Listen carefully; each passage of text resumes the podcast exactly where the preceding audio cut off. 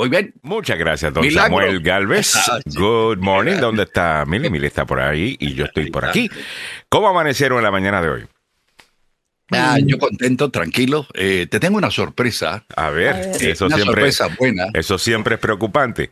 Eh, vamos no, a ver, no, no, preocupante. Te vas a, te vas a reír a panza doblada, hermano. Ok. Panza doblada. Sí, que quiero que lo escuchen muy bien, por favor. A ver, a ver. Y le pongan mucha atención. No le digan a los abogados porque también se los quiero presentar a ellos. Pero, escucha. Siento que Luis Miguel va a salir cantando. Hello, this is Barack to invite you to listen to Agenda Radio DC with Samuel, Alex, Bailey, Joe, and Carlos here at 1600 AM. Ah. Ese es Barack Obama. Eh, eso es inteligencia artificial. inteligencia artificial. Pero ese es el Barack Obama de Wish. Eh, no sé, como que no. Sí, no, como que no le dio mucho. No, le escuché. Bueno, había una parte ahí donde sí vi otra. bueno, se la voy a poner pelona, pues. Hello, this is Barack. To invite you to listen to Agenda Radio DC with Samuel, Alex, Meili, Joe, and Carlos here at 1600 AM. Muchas gracias, señor Barack Obama. Ha sido un placer. ¿Cómo la ves? ¿Cómo la ves? Está chévere, está chévere. Lo que se hace con la inteligencia artificial, Manuel. Me puse ayer a, trastear el, el, programa y hay una cantidad enorme. Hay hasta de, del color naranja la voz sí, ahí para... tú puedes hacer de todo. Eh, y, y, bueno, hay algunos más más caros que otros, ¿no? Y ahí... increíble lo que están haciendo con estos videos también. O sea, yo, de nuevo, no, no, no sé si alguien va a poder simplemente cada vez que lo ven o tenemos un video, un video o evidencia de que están haciendo algo malo, decir, eh, bueno, usted sabe, eso es lo más seguro que es inteligencia artificial. Eh, ese, no, ese no fui yo y ahí está en video. You know, haciendo algo, qué sé yo, empujando una viejita al tránsito, ¿me entiendes? Eh, y bueno, Siete no, pero no fui yo. Ya. Eh, esa inteligencia, ya, fue inteligencia artificial. Y hay mucho de eso. Hay mucho, de mucha gente mentirosita eh, por ahí que se va a beneficiar de eso. No, no, no, no, no, ese no fui yo. Eh, eso fue un video pero igualito usted. no, yo lo puedo, te estoy diciendo, yo lo puedo ver. Bueno, muchachos, vamos a trabajar. Estas son las cosas con las que estamos trabajando en el día de hoy para este viernes 19 de mayo. Yo no sé de ustedes, pero yo siento que el año está moviéndose bastante rápido. Sí, dímelo. No, pero bastante rápido. Estamos casi a mitad del año. Ok, enero 19. Bueno, Hoy estamos. Enero no. perdón, eh, mayo 19. Hoy estamos a un año y 90 días de la invasión de Rusia a Ucrania. El precio de la gasolina es 3 dólares 54. Aumentó un centavo. El diésel es 4 dólares. Bajó un centavo. En primera plana, Zelensky asistirá a la cumbre del G7 el domingo, mientras los líderes mundiales endurecen las sanciones contra Rusia por Ucrania. Aparentemente es uno de los temas centrales de la reunión del G7. Optimismo por el techo de la deuda, pero sin acuerdo, aunque algunos dicen que está mejorando eh, la situación. Estudio revela pérdidas millonarias por efectos adversos de la menopausia, eh, incluyendo paciencia. Te queda así como que. Mira. Sí, con, eh, cuidado, no sabes hacer el chiste o no. Eh, Disney retira su ambicioso plan para invertir casi 87 867 millones en nuevo campus en la Florida en medio de la disputa con DeSantis. Le está saliendo el tiro por la culata eh, con Disney. Esto iba a traer un... Eh, perdón, y lo que dijo el presidente de Disney Corporation, dice, bueno, yo soy el que traigo aquí puestos de trabajo. Sí. Yo soy el que invierto aquí con mi compañía y mis accionistas. Bueno, ¿quieren que yo invierta o quieren que empaque y me largue? Exacto. Y, fíjate tú que ah, las críticas han sido, pero estruendosas en contra de, de Santis, porque no ha querido dar, ah, no, ha querido sacar la cabeza y decir, eh, bueno, pero eh, fue su portavoz el que, el, ¿qué te digo? Le, puso un escudo. Pero en términos generales, cerca de, un billón de dólares se se perderían 2.000 puestos de trabajo. Así es. hace un par de años Disney eh, comenzó a recorrer por todo el, el- donde tiene sus oficinas a través de todo el país. Dijo, miren, señores, vamos a montar un changarro allá en, en la Florida y quiero que se vengan ustedes para eh, desarrollar eh, este tipo de actividad allá. Y algunos dijeron, mire, yo no quiero irme a la Florida. Mm. Ahora el gobernador Newsom dice, California los está esperando con los brazos abiertos. Y un- Vénganse para acá de retache, Y hermano. un- Ay, y un- excelente. ahora sí, California te espera con un déficit horrible.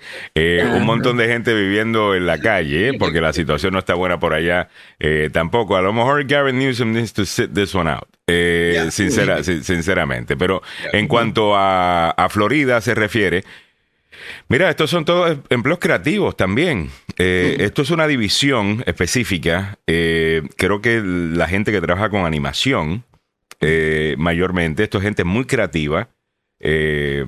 Usualmente, mucha mente ganan más o menos bien. O sea, no voy a decir que todos son millonarios, pero ganan buena plata. Tampoco es mala plata. Esos son trabajos que crean bastante actividad económica.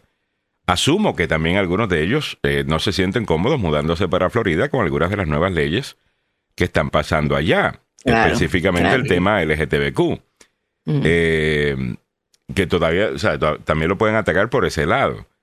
Mm. Al final del día son casi 2 mil millones de dólares en actividad que pierde inmediatamente eh, la, la Florida, eso sin contar la actividad que hubiesen generado esos empleados comprando casas allí, comprando groceries, o sea, eh, haciendo Ujú. mercado, este, you know, lo que hacen personas, gastan, consumen. Eso crea otros empleos, eso crea eh, un, una base tributaria mejor, ¿no? A través de los sales taxes y el, el resto de las cosas. So, él le acaba de meter un cantazo horrible a, a Ron DeSantis, la gente de, de la Florida, y Ron DeSantis se está viendo, se está viendo mal. Eh, Ya muchos republicanos le habían dicho que no hiciera esto, y ahí está el resultado. Mm. Además de que Ron DeSantis, de la misma manera que los woke hacen ver a Donald Trump eh, un poquito menos extremista, Ron DeSantis hace ver a los woke como que justificados Mm. en, en algunas de las cosas. O sea, él se va tan y tan y tan y tan a- a- Extremo. al Mm. Yeah. que uno empieza a sentirse mal por algunas de estas personas con las que usualmente estaría en desacuerdo. Ah, Pero una cosa es estar en desacuerdo con que el tema tiene que ser todo siempre sobre LGTBQ y, y- y el resto. Y otra cosa es estar de acuerdo con que los, los- los quieras utilizar como chivo expiatorio eh, para ganar votantes. Yeah. Yo con eso no estoy. Eh, todas las personas se merecen respeto, desde mi punto de vista. Y Ron DeSantis, no sé. Además que no le creo. Creo, no, no creo que es, no, no creo que es genuino. Creo que lo está haciendo porque piensa que puede ganar votos de esa manera. Mientras que Donald Trump, yo creo que para muchos votantes de Trump, dicen a mí lo que nos gusta, lo que nos gusta de Trump, dicen ellos, es, es que el tipo es como es. Ya, se muestra tal cual, ¿no? Yo soy, él dice, yo soy sí. así. Este desastre es quien soy.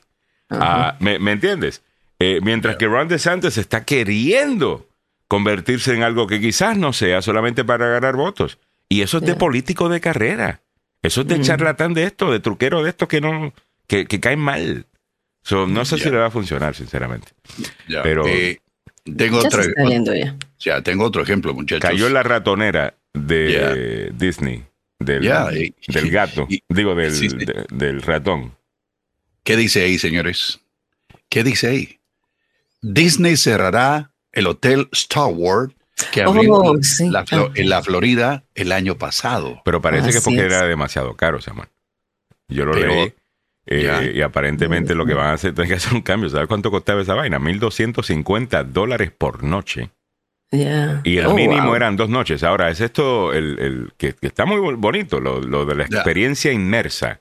Eh. Si tú eres súper fanático de, Star Wars. de Star Wars, Ya. oye, pues tú vas a vivir como si tú estuvieras, tú sabes, en la, en la nave esta. o- yo no sé, yo no, no conozco mucho de Star Wars. Pero 1.250 pesos la noche. Taca. Está caro, pero. Caribe. Está Está Caribe. Está Caribe, hermano. Eh, 7.19 minutos de la mañana. Dice buenos días, amiguis de la agenda. Hoy es viernes, se me portan bien, dice Lenka Mendoza. Muy bien, sí, sí, Largo. estamos tranquilitos, ¿eh? Chach. Estamos tranquilitos. Por ahora Ahorita sí. los pongo con, así ese como conver- que- con esa conversación que estábamos teniendo ayer. Ay, eh, eh, aquí. Óigame, otra noticia rapidito. Videos muestran al autor del tiroteo de Nuevo México diciendo mátame a los Mm. oficiales que le dispararon. El hombre habría matado a tres personas en Farmington. Sí. Ese es el hombre. ¿Te acuerdas que eh, nosotros empezamos la semana con esta nota? Eh, un tiroteo donde arremete bueno, por el parqueo de una iglesia y mata a personas mayores. Creo que, bueno, él tenía die- 18 años de edad y eh, fue muerto por la policía. Entonces ahora la policía está revelando estos videos en los cuales pues el chico aparentemente les está pidiendo que, que lo maten, mátenme. Mm. ¿no? Y se les acerca. Mm. Así que si, si están mirando en este momentito, eh, les pedimos que son imágenes gráficas, Ujú. eh, s- son de las diferentes eh, cámaras corporales de los policías. Dice, arrestan en Maryland an ex... Ah, espérate, antes de esa. Eh, familiares verlo. del estudiante salvadoreño asesinado. Ok, tenemos el video, perdón. Adelante, Samuel. Perdón, sí, yo lo estaba mostrando. ¿Quieres tú lo estabas o lo mostrando. Ujú. Eh, bueno, muéstramelo. Ya, ahí está. En Farmington fue, yo dije en Texas, no, pero fue- perdón, en Nuevo México. Sí, señor. El jefe bien. de la policía está dando a conocer detalles de lo que ocurrió y mu- muestran un video de una cámara corporal eh, donde el policía lleva en la mano su arma. You know, it's very difficult to to be inside somebody's mind, but he, he is yelling on the ring footage, um, "Come kill me." Ya. Estaba, está- le estaba diciendo al policía que lo matara, que lo matara. Ujú. Es muy difícil eh, eh, tratar todo esto, dice el jefe de la policía de eh, Bill- Bill He has Fairmont. opportunities to run off. He does not use those opportunities. Um, so yes, it, it's my belief that ultimately in his head, um, he's made a decision that he's going to stand and fight it out until he's killed. Mm. Mm. O sea que esto fue una muerte por suicidio, suicidio por policía. Claro, el hombre arremetió contra tres personas, mata a las tres personas, la policía tiene el encuentro con él y es que empieza, o sea, se- como estamos mirando, ¿no? En este momento, él está gritando eh, imágenes de, en- y dicen, ven, ven a matarme, según lo que cuenta en ese momento el policía. ¿no? Eh, también el video también muestra el camino de un vehículo que transportaba a- hacia una zona eh, y personas que se detuvieron ahí para ayudar. Y también pues, estamos mirando en este momento a cuando se producen los disparos. En ese momento creemos que todas las rondas se dispararon desde el rifle, según lo que dice la policía. Voy Qué triste que habrá estado pasando por la mente de ese señor, ¿no? Eh, nos dice Mario Garay, el cliente lo que pida, dice la policía. Oye, otro video de un policía que se monta en el bonete de un auto que estaba buscando escaparse. No sé si vieron este video. No. Eh, esto lo estaban comentando por muchos lados. Es el Yo- bonete. Eh, ah, perdón, el... el the hood. No, te tengo que, tengo que buscar la El- el- traducción. el- el hood. El, Ah, el- ok, el, ya, ya. el- Eh, del, del auto. Ajá, el bonete. Ah, Y... um, la capota, yo le digo. la Ya, no, por la capota la- arriba. Eh, la capota decimos No, nosotros la parte de motor. arriba. ¿Dónde está el motor le dicen capota? Sí, Ah, bueno, ok. yo le digo capota. El, bueno, aquí va a empezar esa Sí, la conversación. policía. Eh, sí, la policía. entonces el tipo se monta, Ya. el, el policía se monta, esta persona está queriendo escaparse debido a que aparentemente tenía una orden de arresto. Lo, lo detienen, tiene una orden de arresto, se tira para la fuga, pero el policía se, se- se le tira encima el carro. Eventualmente van 80 millas por hora, eventualmente el policía cae. eh, Lo vi entrando acá. Eh, no, no, vi la parte donde sé que el hombre tenía una, una orden de arresto, el policía está montado eh, de nuevo en el hood, en el bonete, la capota del, ya. del carro, Ya. eh, apuntándole la policía al tipo, diciéndole, oye, para, eh, bien, bien serio. Ah, ¿Dónde ocurrió esto, oye? Eh, no sé exactamente dónde ocurrió, pero si tuviera que... Eh, yo me tiraría para Texas, que es para donde está la cosita más loca últimamente, Samuel. Yo, eh, no, no, me ofendas a Texas. eso me suena a mí Texas. y medio floridiano también. Es como que allá están las cosas locas. Como estos dos están queriendo convertirse en el candidato republicano por el partido para, para presidente, ¿no? Tanto eh, DeSantis como Abbott están una, una, competencia de, de, quién mete más armas a la comunidad. sí, quién es más HP. Ellos están en una carrera, señores. Ah, entonces, pero mira, deja ver si te lo encuentro. Pero mientras tanto, lo que lo buscamos. Eh, tengo esta nota por acá a nivel local. Mili, cuéntame. Familiares del estudiante ah, salvadoreño asesinado afuera de una escuela en DC afirman que el joven era víctima de acoso. Eh, cuéntanos. Bueno, nosotros vimos eh, que en esta semana falleció un, un, adolescente, ¿no? Frente a la Theodora Roosevelt en el noreste de DC. Hmm. Y en este momento fue nuestros compañeros de Telemundo que tienen la nota donde dicen que eh, este chico era víctima de acoso, de bullying. Y, y, como dicen, o sea, era víctima de bullying, ya lo habían lo habían sacado de la escuela o le habían suspendido por algunos días por haber tenido un altercado, pero él era la víctima. Ahí es donde yo no entiendo y me pierdo un poco, ¿no? Según relataron a Telemundo 44, Jefferson Pérez volvió a la escuela el día de anteayer después de haber sido suspendido tras supuestamente sufrir una agresión. Una semana atrás, los mismos muchachos que lo habían golpeado otra vez lo estaban acosando en el baño, dijo una, dijo una familiar de, del joven, ¿no? Según la familiar, nunca pensó que lo iban a matar porque eh, ella le había pedido a la, a la, madre que lo saquen de la escuela. Este, este problema eh, tiene que ver tanto con eh, violencia, pero también el problema del bullying, que según algunas personas dicen que las escuelas no lo están atacando como debe ser, ¿no? Así que eh, ni la policía ni las escuelas de DC han contestado a las solicitudes de información de, de, de, lo que denuncian los familiares acerca del bullying. Pero lo, lo cierto fue que el joven estaba caminando eh, por la cuadra Iowa uh, de noroeste cuando un vehículo se detuvo y, ahí, desde el interior del vehículo, abrió fuego. Esto fue el martes a las dos y media de la tarde. A plena luz del día. A plena luz del día. ¿no? En este lado del noreste de Washington. Y lamentando, ¿no? Es un joven de 17 años, de, de 17 años, salvadoreño. Brendan, you're not Disculpen.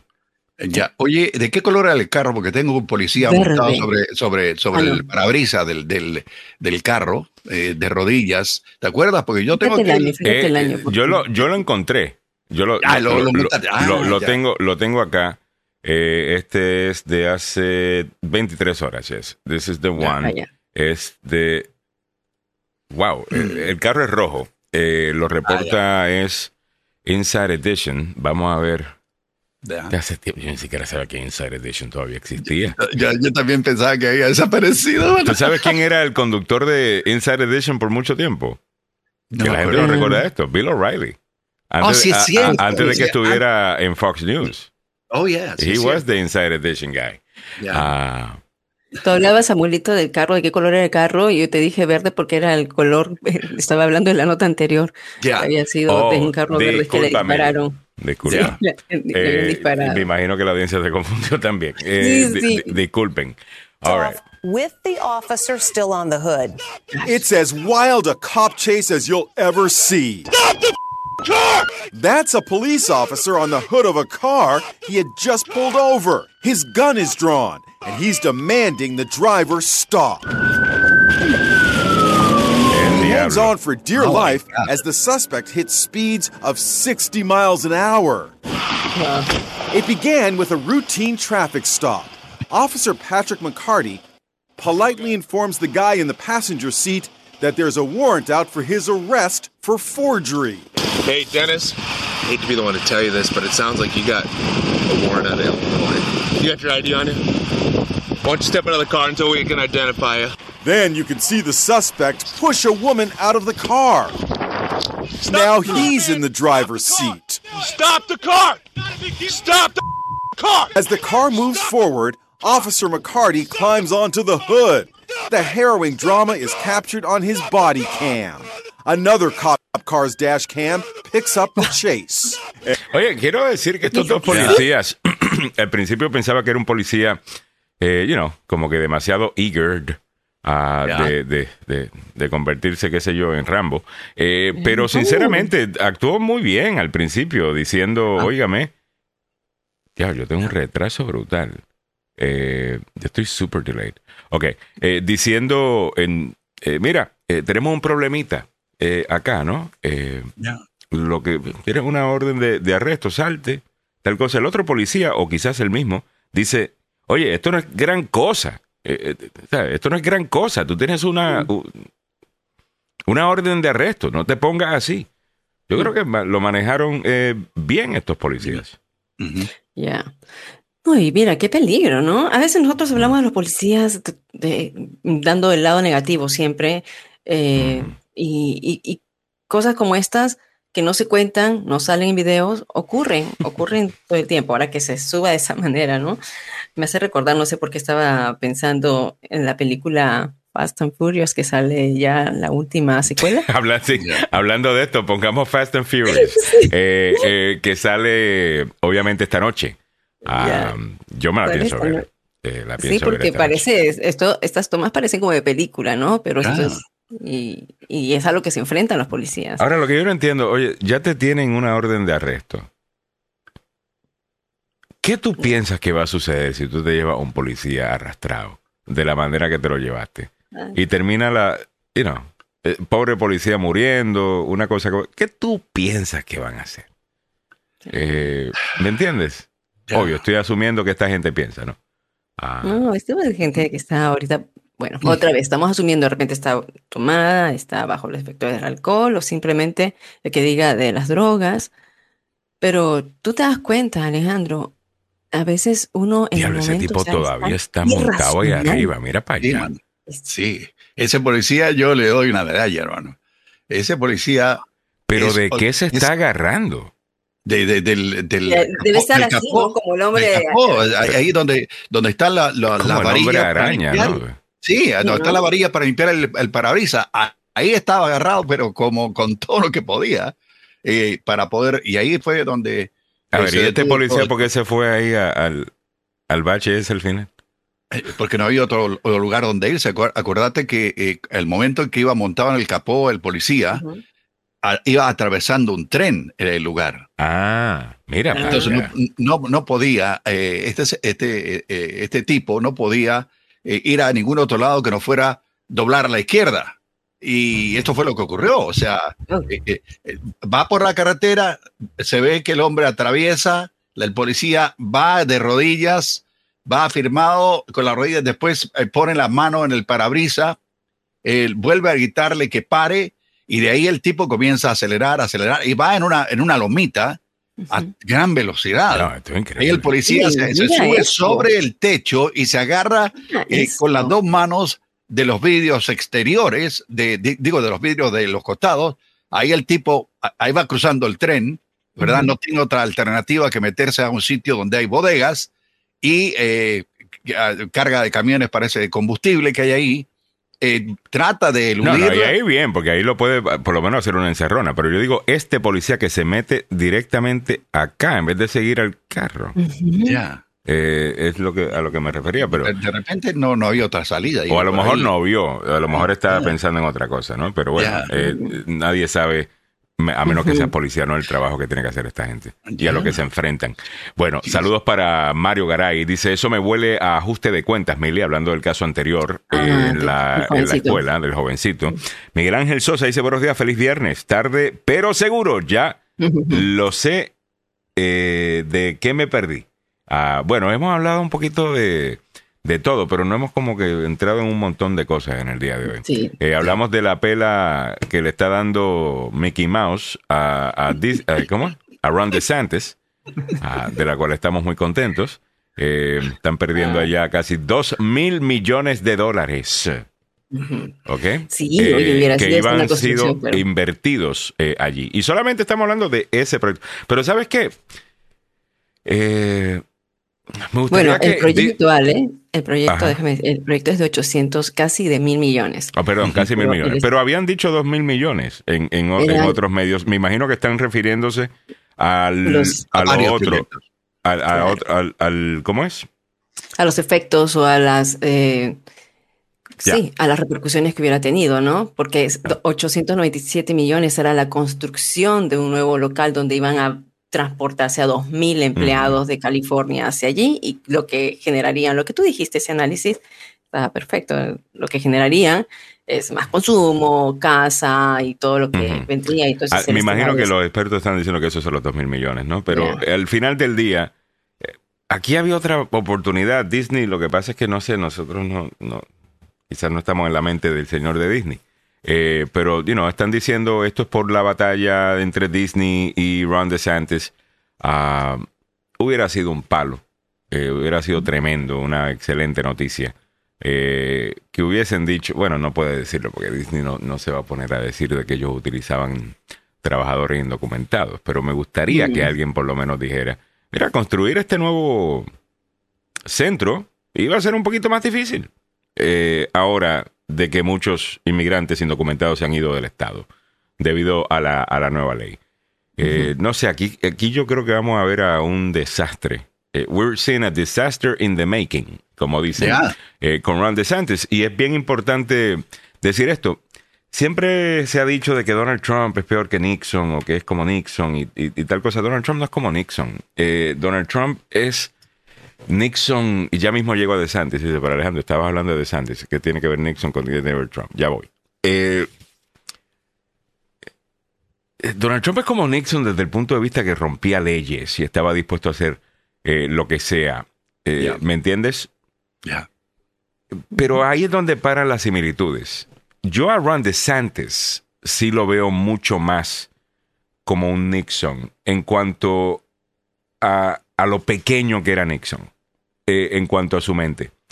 sus enemigos lo dominaban. Eh, las ganas de vengarse lo dominaban. Una persona súper intelectual, súper inteligente, una capacidad intelectual brutal, la, de Richard Nixon y cualquier analista eh, objetivo te lo, te lo diría. Lo que pasa es que lo recordamos obviamente por, lo que hizo con, Watergate. Pero Watergate no era ni, siquiera necesario que él se metiera en eso. Él ganó esa elección con 48 de los 50 estados. Esa elección él la ganó sin ni siquiera tener que decir que era republicano. Eso es parte de la estrategia. Sabía que el centro lo tenía y tenía al partido y podía simplemente correr como Nixon ni siquiera tanto como el republicano Nixon, sino Nixon. Eh, el, y Ron DeSantis a mí me recuerda a algunas de las peores cosas que yo he escuchado de Richard Nixon en cuanto a su personalidad. La, manera que él se cierra, la manera que lo hace personal. Mm. Eh, ¿me, entiendes? Y eso es bien peligroso. Eso para mí es bien peligroso. Pero, no sé, a, ver si le meto mano a ese tema en las próximas semanas. Bueno, vamos para encima. Escuchen esto. Este señor, yo sabía quién era, eh, simplemente porque Fox News lo publica en sus redes sociales a cada rato, simplemente ah. por la manera, por su apariencia. Eh, y, para criticar a la administración Biden de que este señor existe y que se viste como mujer, no tiene pelo y usa bigote. Ah, y, que, you know, mira, mira la administración Biden, mira la gente que tienen ahí. Eh, pero aparentemente este señor ahora está en problemas. O, bueno, señor o señora. Eh, se eh, cualifica como no binario. este individuo, no individuo para mí es, puede ser hombre o mujer. Ponme la foto de él para ver. Él dice que es no binario. Pero si no eres ah. no binario, te, digo no binario. Bueno, esa es la foto de Montgomery Carter y ya se afeitó el, bigote. En la. muchas otras tienen por ahí, está con el bigote. Ok, aquí se ve como mujer. Ella. Ok, ella. ¿Cómo se llama? Sharon, a ver, déjame ver. Es Sharon Brennan.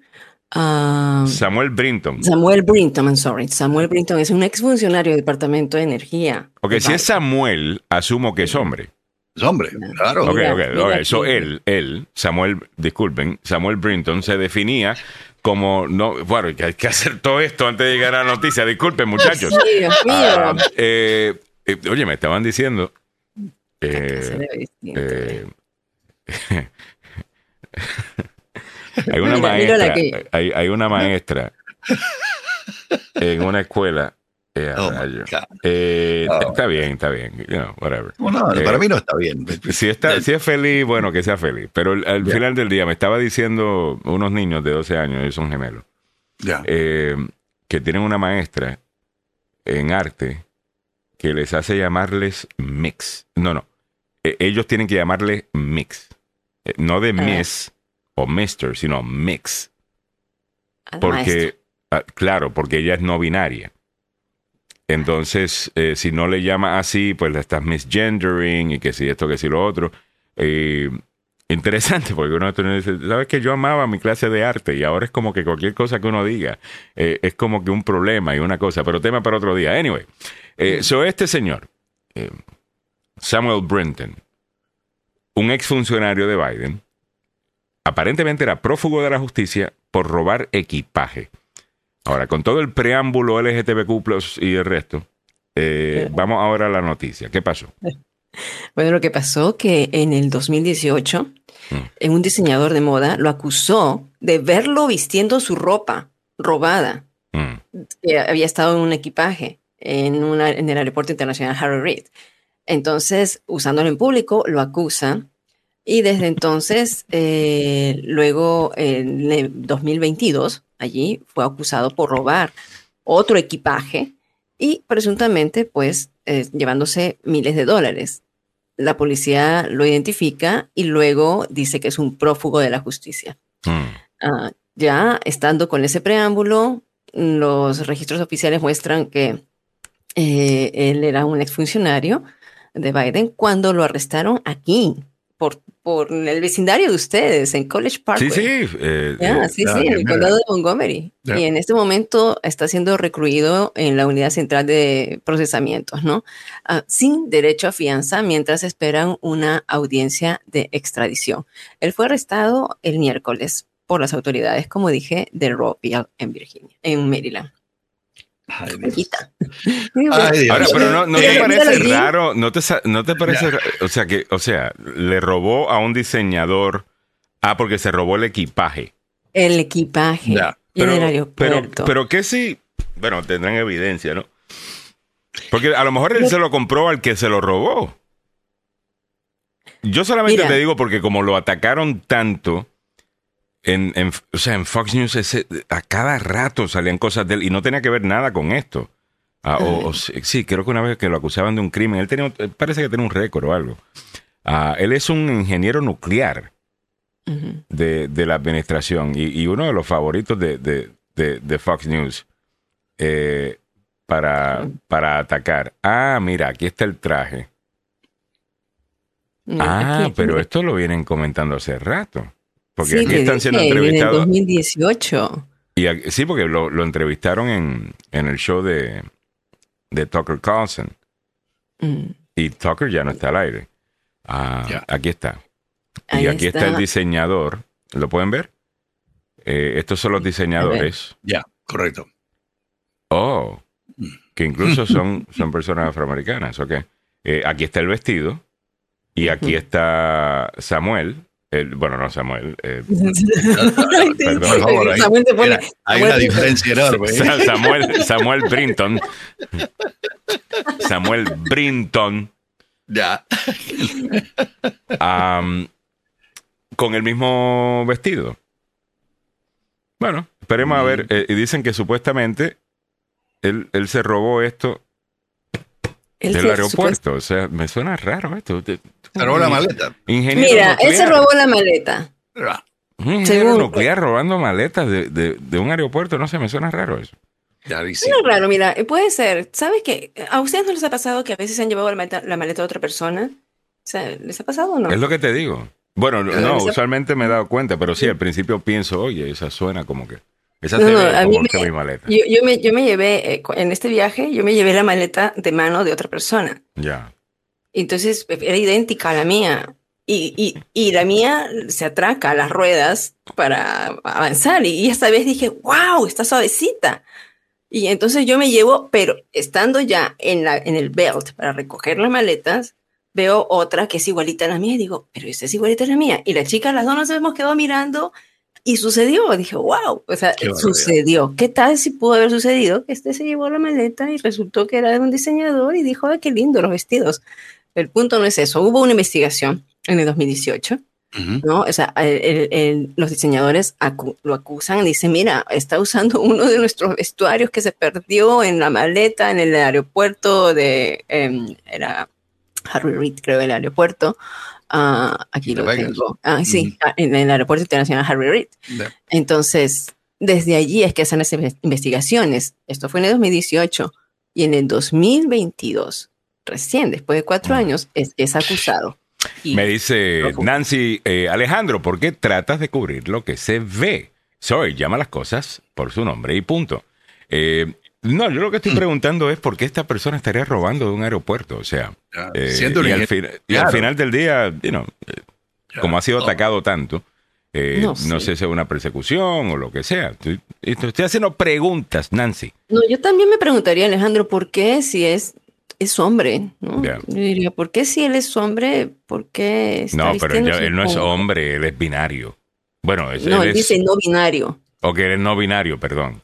Es no binario, o sea, que no se define como femenino o masculino. Él no tiene. Eh, de la, eh, Exactamente, por esa razón él se pone el bigote, pero también se viste de mujer. Eso es, you know. Pero el, cambio es horrendo, hermano. de ahí, de ahí, ahí.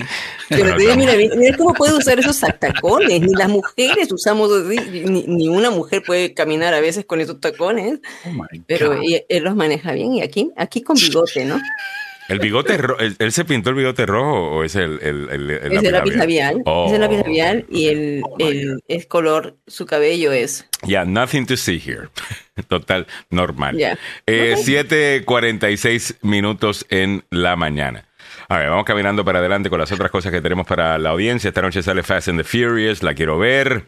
la última no estuvo tan buena, pero la, la, la quiero ver. Eh, Sergio Polanco es nuestro invitado ahora, es oficial de Asuntos Multiculturales de la Oficina del Ejecutivo del Condado. ¿De cuál condado, Milagros Meléndez? Eh, cuéntame en el, show prep de Anne Arundel County. Eh, Sergio, bienvenido al programa. gracias por estar con nosotros en el día de hoy. Muy buenos días, Alejandro. Buenos días a cada uno de ustedes. Es un placer enorme estar compartiendo con tu audiencia esta mañana y, encantado, encantado de estar con ustedes. Oye, cuéntame eh, un poquito de Anne Arundel County. Eh, eh, ¿Cómo es Anne Arundel County? Quiero hablar mucho de Montgomery County, Baltimore County. Siento que Anne Arundel, Howard County, Anne Arundel County como que está siendo un poquito ignorado. Sergio, cuéntanos un poquito de lo que está pasando por allá.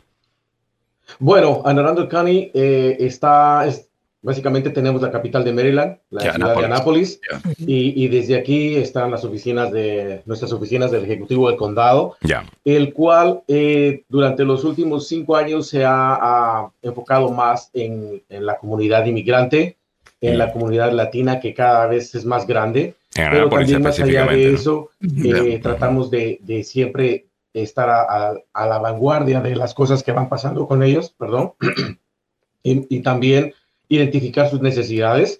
Como oficial de alcance multicultural, mi, mi, misión siempre fue tratar de identificar comunidades que han sido impactadas durante la pandemia, que pasamos una, una, situación muy horrible, pero eh, la clave era empezar a identificar líderes en diferentes barrios, en diferentes comunidades, empoderarlos y tratar de que fueran ellos la voz de sus barrios, de sus comunidades, traerlos, reunirnos con ellos eh, en diferentes eh, tiempos, dos veces a la semana, eh, después lo fuimos haciendo una vez a la semana, después una vez al mes, conforme se fueron soltando. Y del otro lado también los empresarios, la gente que perdió, perdió negocios, perdió empleos, quisieron empezar su propio negocio antes de la pandemia, fracasaron. Entonces han, han habido tantas cosas que nos hemos enfocado de eso y Anarando County o el condado de Anarando es eh, su eslogan es, es el mejor lugar para todos. Así que el mejor lugar para tratando de ayudar a la comunidad. Oye, Anápolis es tan bello, ¿no? Y, sabemos de que hay mucho negocio eh, que están abriendo allá en el área. ¿Dónde es que están los latinos? ¿Están en Anápolis, Anápolis? Anápolis está carito. Eh, o, en las zonas alrededor de Anápolis. ¿En dónde es que están los latinos allá? Eh, muy buena pregunta. La mayoría de los latinos están alrededor del, área de Anápolis, específicamente porque la renta es cara.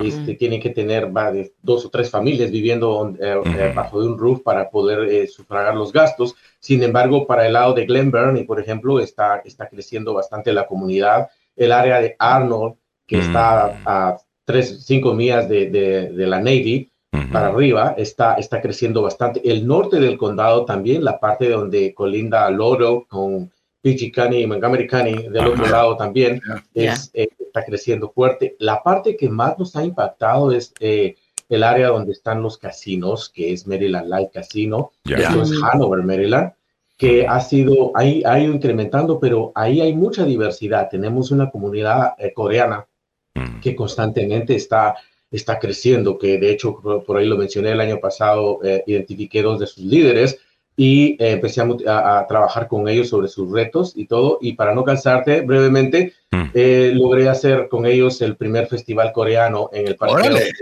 Sí, aquí vamos a ponerlo. Qué Imagínate, y tuvimos 15 mil personas. increíble. Ya. Entonces, esa parte de 15 mil personas. ya. 15 mil asistentes. Y esta vez ya, ya lo tenemos programado para septiembre otra vez. Okay. Eh, también al norte del condado, una comunidad que está constantemente creciendo es la comunidad africana.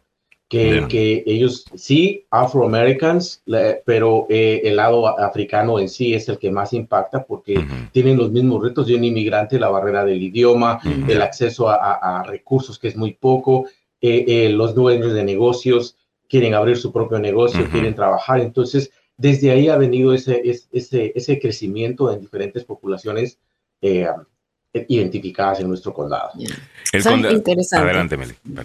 Interesante que como hay tanto coreano y ponen negocios, los que trabajan en los negocios son los hispanos. sí. Entonces tiene esta, estas comunidades que están eh, afiliándose las, las dos y, me parece súper interesante eso. Perdón por eh, eh Serio, una pregunta. Demasiado temprano para saber, me, imagino, pero yo, yo estoy escuchando ya de manera a través de anécdotas eh, de que estamos viendo muchas más personas de la Florida eh, que están viniendo a estados como Maryland, en donde al inmigrante se le respeta, se le trata con cierta dignidad en comparación a esta nueva ley que han pasado en la Florida, que aunque no entre en efecto todavía, para efectos de la gente, hey, me están casando, me voy. Eh, y algunos, eh, estamos viendo eh, algún incremento en, en, en, Maryland, específicamente en, en Anne Arundel County. ¿Lo has visto? ¿Has escuchado eso? muy, muy, buena pregunta. Me sorprendió. yo creo que por ahí mencioné uno de nuestros correos que con Milagros yo tengo desde hace cinco años atrás organizando eh, eventos eh, para desayunos para empresarios y emprendedores. Y poco a poco se fue siendo más, más popular. Después, eh, hace tres años empecé a hacerlo durante el mes de la herencia hispana, cada jueves desde el 15 de septiembre hasta el 15 de octubre, identificando restaurantes que habían sido impactados por la, por la pandemia, por la economía, y tratar de llevarles un desayuno a 50 personas, tú sabes, y hablar de mercadeo, hablar de cosas que, que les interesa. Y, sin embargo, eh, volviendo a tu pregunta, eh, hace, en la semana pasada que tuve mi último desayuno, mi más reciente, me aparecieron tres personas, dueños de eh, emprendedores recién llegados de Florida, completamente bilingües, muy profesionales, en un muy, muy buen nivel, listos para comenzar, simplemente porque creo que como, como dicen, la fuga de cerebros, ¿no? Se está, está, expandiendo. Y es, es, bueno, de alguna manera son bienvenidos, todo el mundo es bienvenido a nuestro condado y a nuestros condados y estamos dispuestos a abrirle las puertas y apoyarlos como, como cualquier otro. Merecen, merecen respeto, merecen a, oportunidades y qué mejor si ya vienen preparados para poderles eh, eh, echar una mano al doble, ¿no? Me, gusta la idea. Oye, hablemos un poquito del presupuesto de Anne Arundel eh, County. Creo que es una de las cosas que íbamos a hablar eh, también en el, eh, en el día de hoy. Acabamos de hablar con la gente de Montgomery County sobre su presupuesto. ¿Cómo son los taxes allá? ¿Le están subiendo los taxes a, la gente para invertir más en, en, programas de, ayuda y, el resto, como están haciendo en Montgomery County, o cómo, lo están haciendo allá en Anne Arundel? Bueno, fíjate que aquí la estrategia de, de los impuestos en sí fue basada a personas que tienen un, eh, un ingreso súper, súper mayor.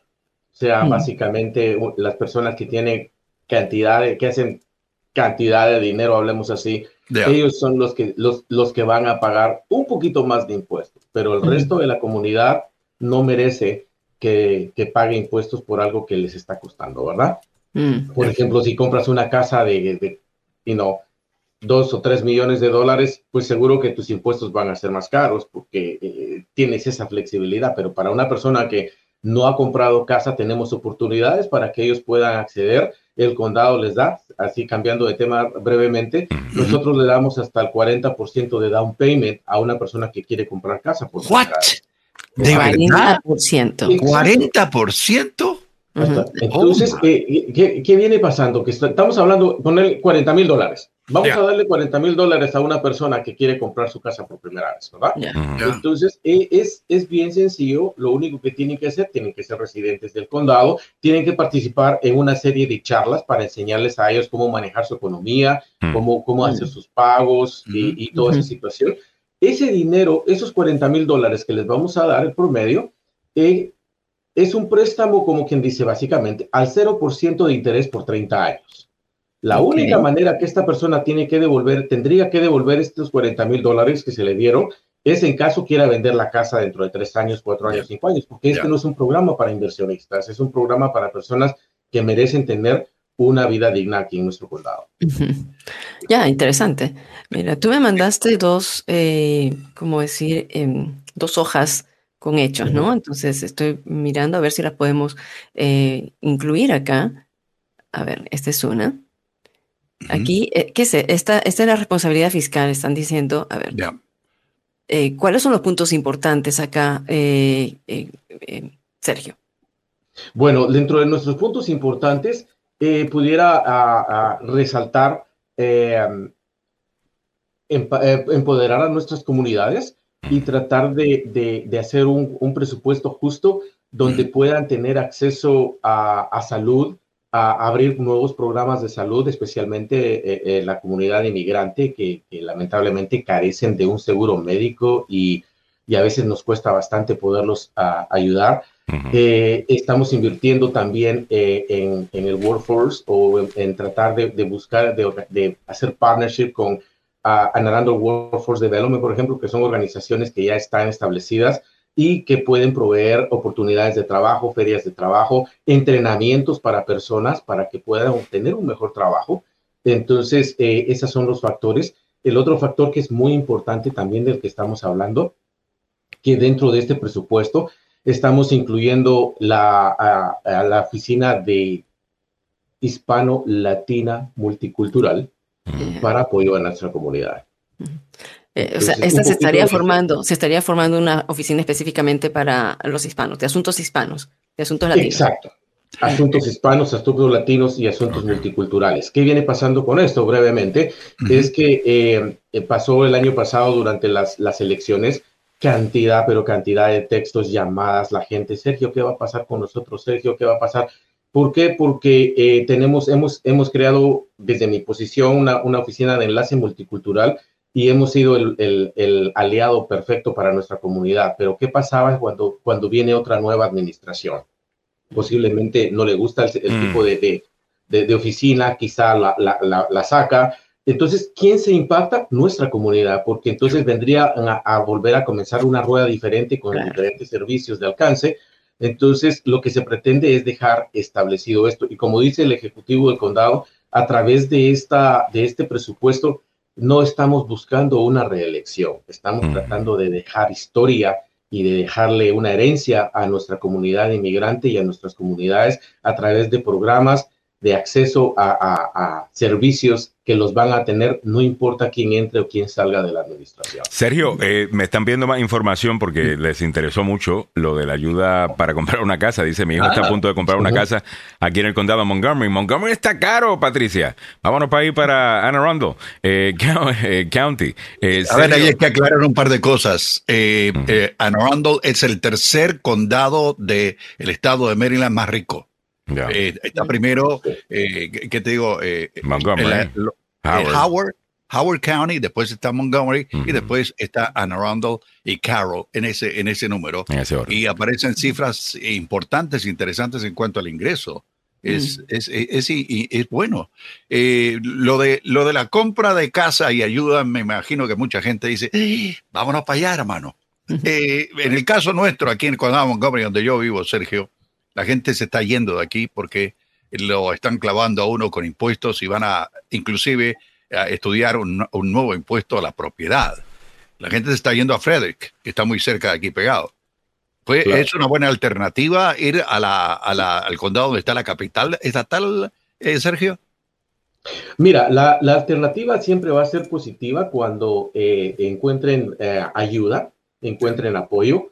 Y, se ha dado, ya se, se, ha dado desde que comenzamos con nuestra serie de charlas mensuales que tenemos. Muchos dueños de negocios prefieren venirse a abrir negocio acá porque saben de que eh, creo que nuestra comunidad todavía le falta un poquito de apoyo en cuanto a cantidad. Hay cámaras de comercio alrededor del condado, pero no hay una cámara de comercio hispana en esta área. Pero también nuestra comunidad está alejada de las cámaras de comercio porque eh, eh, a veces se siente como un poquito comprado cuando llegan, no conocen a nadie, hablan inglés, no saben qué hacer y ya no vuelven, ya no vuelven. Entonces, con nosotros es una temática diferente. Eh, lo, que tratamos es, es de apoyarlos. Entonces, respondiendo tu pregunta, hay, hay muchas cosas bonitas que a ellos les gusta de este lado y especialmente, como te digo, tal vez me equivoqué al decir el 40% de la renta, pero son 40 mil dólares. 40 mil dólares, estás, o sea, Básicamente, la gente no tiene, ya tienen un buen crédito. Ya tienen un buen crédito. Una señora me llama hace unos días y me dice, señor Sergio, yo quiero comprar una casa, ¿será que con mi crédito lo puedo este, comprar? Le digo, ¿cómo está su crédito? Eh, o sea, sin, sin, entrar en detalles. Y me dice, está como casi, casi 700, déjeme ver, dijo 790. Me dice, ¿usted cree que puedo agarrar? Pues seguro. claro. Entonces te digo, ¿y, qué pasa de que tienen una tarjeta, con esa tarjeta paga todos los biles y después dice, yo voy pagando en lugar de hacer mi pago yo solo, de, por, por tandas, trato de salir luego de los pagos. A ellos no les gusta tener deudas, les gusta ir al día con sus pagos. Entonces, e, eso motiva bastante, pero ese, ese 40, esos 40 mil dólares definitivamente lo único que la persona tiene que hacer es, tiene que ser residente del condado de Narando, demostrar que tiene eh, ingresos eh, estables durante los últimos, eh, digamos, seis meses. Y a partir de ahí es un, proceso que lleva. En el momento que entra en el programa, que quiere, que está interesado y quiere empezar a averiguar, estamos hablando de un promedio de cinco o seis meses. Ah, 40 mil dólares es un montón de dinero. Eh, es mucho más que 40% del down payment. O sea, un down payment para un FHA que es 3.5 o incluso si quiere por el 5% down, 10% down, lo cubre esos 40 mil dólares eh, definitivamente en una casa de Anna Rondo. ¿Cuál es? Eh, bueno, no sé si, si eres especialista también en real estate, Sergio, además del trabajo que haces con, con el condado. Pero, ¿cuál es el precio promedio de una propiedad en Anne Arundel County? ¿De qué estamos hablando? Porque en Montgomery sin menos de 600 mil no puedes comprar casi nada. No, ya. no. No, fíjate que no, no estamos llegando hasta ese nivel. Va a depender del área donde ellos quieran vivir, ¿verdad? Y por ejemplo, si tú quieres comprar una casa en el condado de Anarlo, llegan, llegan conmigo, me dice, señor Sergio, quiero que me diga, eh, me aconseje qué áreas son las mejores para el condado. Primero, tiene chicos en la escuela. Si tiene chicos en la escuela, las mejores escuelas no están en esta área o en esta área o en esta área.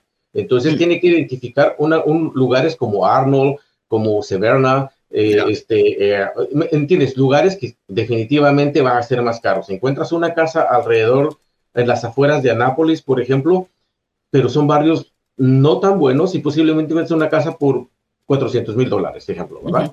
Sin embargo, si te mueves 20 millas adelante a un sector que tiene buenas escuelas, ya van a ser 500 mil, ejemplo, ¿verdad? Tentativamente.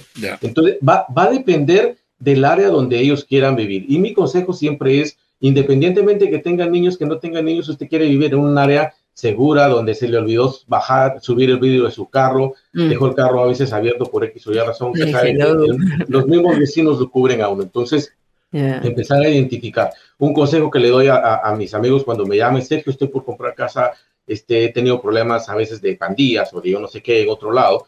Entonces, comuníquese con el departamento de policía, pregúnteles a ellos, necesito el récord de la calle, de la casa tal, estoy a punto de tomar una decisión que va a cambiar mi vida completo y voy a vivir el resto de mis días ahí.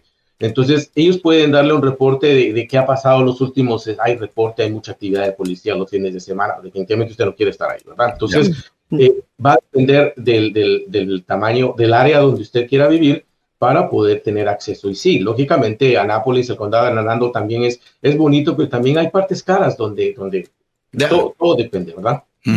Bien, mira, un buen consejo. ¿A dónde puede llamar la gente para conseguir ayuda en la compra de, una casa? Porque eso es lo que están preguntando. O, la oficina multicultural. ¿Qué, número deben llamar? Mira, para, para poder, este, eh, yo le puedo conectar con, con todo, oh, oh, un prestamista local le puede dejar saber cuáles son los programas disponibles para no todos tienen el mismo nivel de conocimiento. Asegúrese, aquí le están diciendo, aquí le están diciendo claramente de que ese dinero está y usted debe preguntar sobre eso a su especialista. Ah, pero si Sergio tienes un número de teléfono adicional a eso eh, que quieras compartir, con mucho gusto. Claro, claro. Eh, el, eh, el, teléfono de ACDS, que es Anarando Community Development Services, es 410-222-7600. Muy bien. Eh, Sergio, eh, ¿tu nacionalidad de dónde eres? Buena pregunta. Eh, soy de Guatemala. Guatemala. Ah, yo sabía. Samuel vivió en Guatemala por mucho tiempo. el, acento es indiscutible y me llamó la atención la radio que tiene atrás Sergio este patojo uh. Sí, imagínate. Qué buena onda. Eh, qué bueno, eh, qué bueno este saber que tenemos un, un, eh, uno de los nuestros en, en, este condado, y mejor aún si es centroamericano, que es la parte más importante, porque me imagino que hay un montón de gente nuestra del Salvador, Honduras, de, de, de Guate, por ejemplo, en, en el condado, ¿o no? Definitivamente. Fíjate que la mayor parte de la, de la población es salvadoreña. Mexicana y salvadoreña, los dos están, están bien, y, Guatemala, son tres, tres países que están marcando la diferencia. Mm. Y este, yo como guatemalteco, pues es un honor y un orgullo representar a mi país en una posición que, que eh, estoy dentro de los 12 discípulos de, del Ejecutivo. Básicamente las decisiones que se toman ahí, también tengo que ser parte por mi comunidad.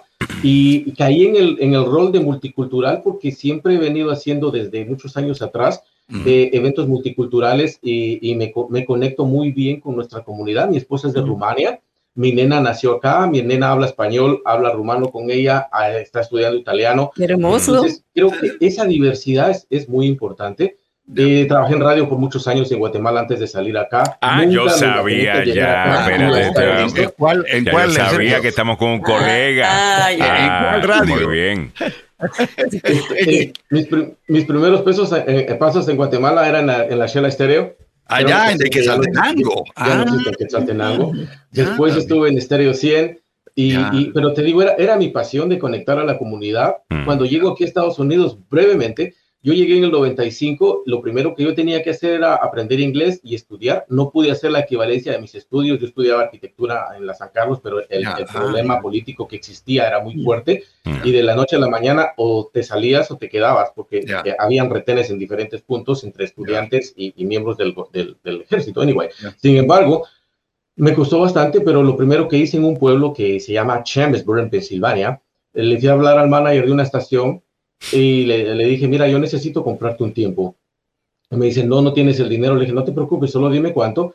Llegamos a un arreglo y comencé domingos de 8 a 9 un programa que se llama Ritmo Latino. Mm. Y después de 8 a 9, de 9 a 10, de 8 a 11, de 8 a 12, terminé todo el, el domingo haciendo Ritmo Latino. Y la, la misma gente lo, lo, lo, pagaba.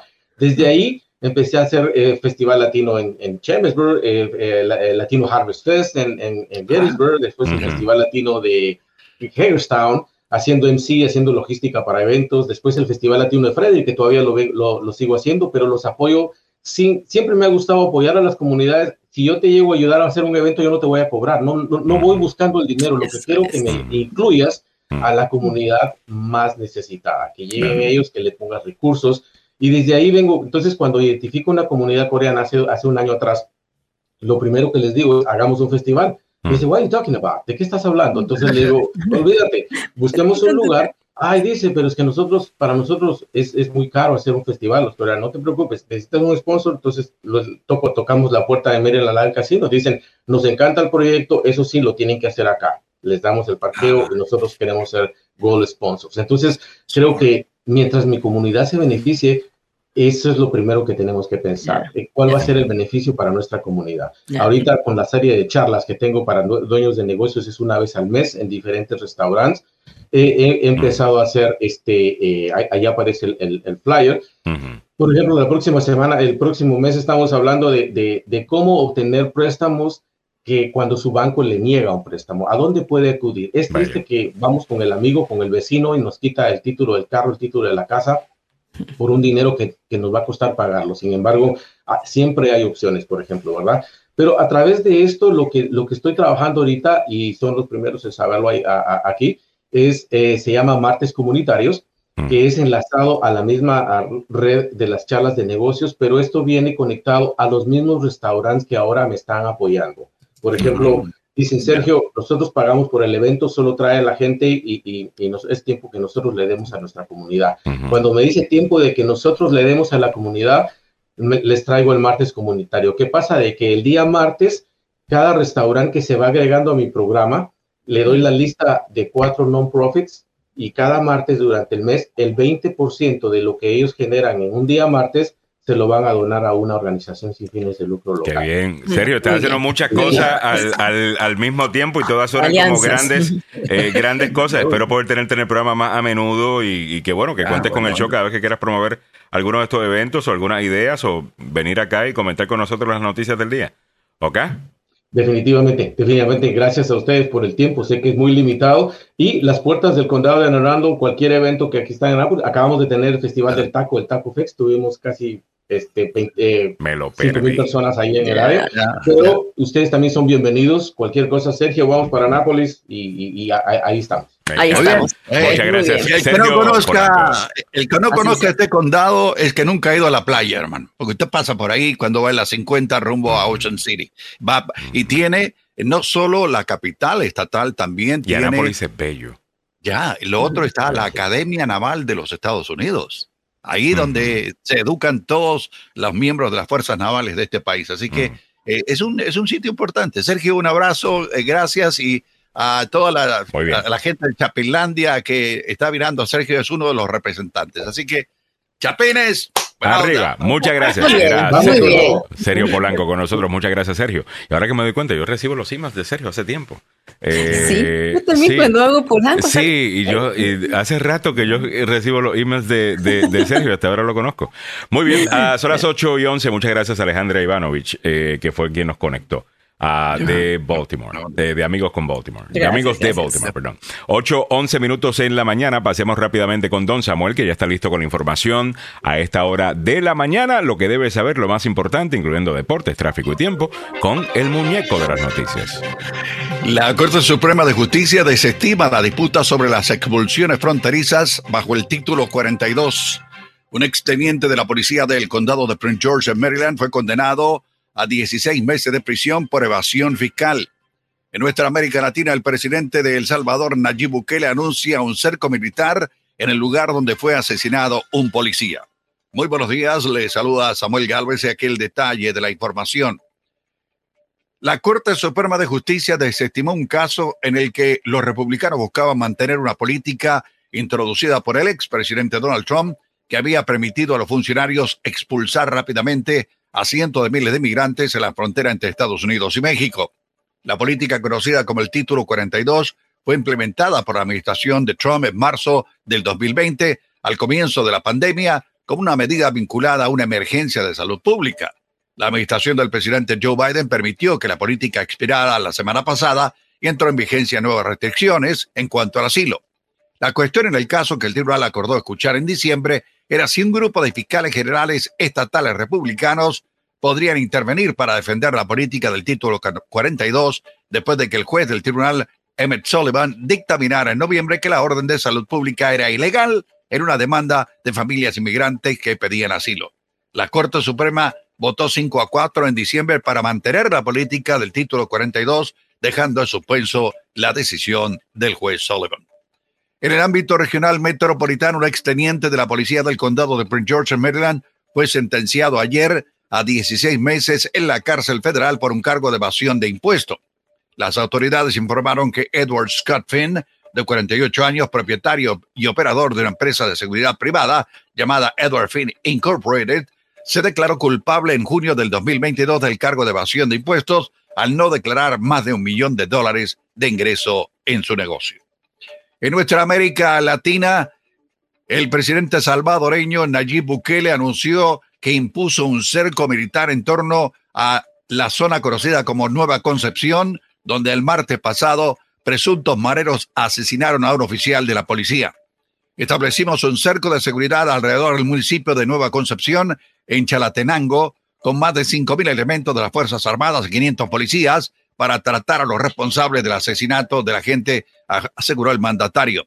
En esa ciudad de 30.000 habitantes, ubicada a más de 80 kilómetros al norte de San Salvador, fue asesinado el martes pasado un policía por presuntos mareros, lo que llevó al presidente Bukele a prometer que va a arrasar con las maras contra los que emprendió una guerra hace 14 meses y que ha devuelto la sensación de seguridad en este pequeño país centroamericano. En el mundo de los deportes, damas y caballeros, volvemos al fútbol, pasión de multitudes, opio del pueblo. El que está más contento que perro con dos colas se llama José Muriño. Sí, la Roma se clasificó ayer a la final de la Liga Europea al empatar sin goles con el Bayer Leverkusen en el juego correspondiente al segundo enfrentamiento. Tras el 1 a 0 que firmó en la ida, la Roma se concentró en mantener imbatida su, mesa, su meta e hizo poco o nada por el ataque y le salió bien, ya que el 31 de mayo en la final jugará contra el Sevilla que le ganó 2 a 1 a la Juventus ayer en España.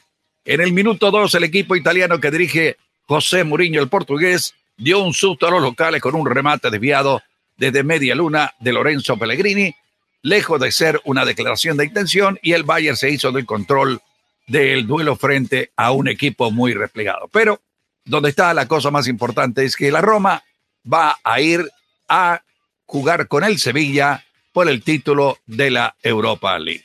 ¿Cómo está el tráfico a esta hora eh, aquí en Washington? Pues complicado, damas y caballeros. Siempre hay complicaciones a esta hora. Hay un accidente reportado envolviendo a un camión. Esto ocurrió temprano en la mañana a las 4.95 en la parte interna a la altura de Clara Barton Parkway. Ahí no sabemos qué fue lo que derramó el camión, no sé si es combustible o cualquier otro líquido, pero eh, estaremos pendientes.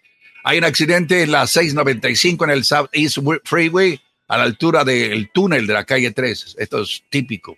También hay reportes en el Baltimore Washington Parkway rumbo sur, después de la 198, de un accidente. Un accidente envolviendo eh, a un autobús en East Village Avenue, viajando este antes de la 124. También hay otro accidente en la ruta 1 viajando norte a la altura de la Guilford Road. ¿Cómo está el tiempo para la capital de la nación a esta hora de la mañana? La temperatura actual en el centro de Washington, 58 grados Fahrenheit, que no está mal. Esto corresponde en el resto del planeta a 16 grados centígrados. ¿Cómo se presenta la mañana? Con eh, nubosidad entre Jerez y la frontera, que sale el sol y que no sale el sol. Las máximas el día de hoy en los 73 grados. El fin de semana, mañana sábado, hay posibilidad de lluvia por la tarde, un 35%, las máximas, aprovecha el día, 81 grados. El domingo estará esplendorosamente soleado con máximas de 79 grados. El lunes arranca con temperaturas máximas en los 80. Así están las noticias, los deportes, el tráfico y el tiempo aquí en Agenda Radio DC. Muchas gracias, don Samuel Galvez. A las 8.17 minutos de la mañana comenzamos eh, la segunda hora del show, 17 minutos tarde. Nos fuimos un poquito largo ahí con, ah, con Sergio, pero estuvo bueno la, plática. Eh, para los que están buscando en Anne Arundel County, eh, allá está buena la cosa. Bonito ese condado, muy, muy, muy lindo. All right, estaba viendo, mientras te estaba escuchando las noticias, Samuel, estaba viendo la pantalla detrás de ti.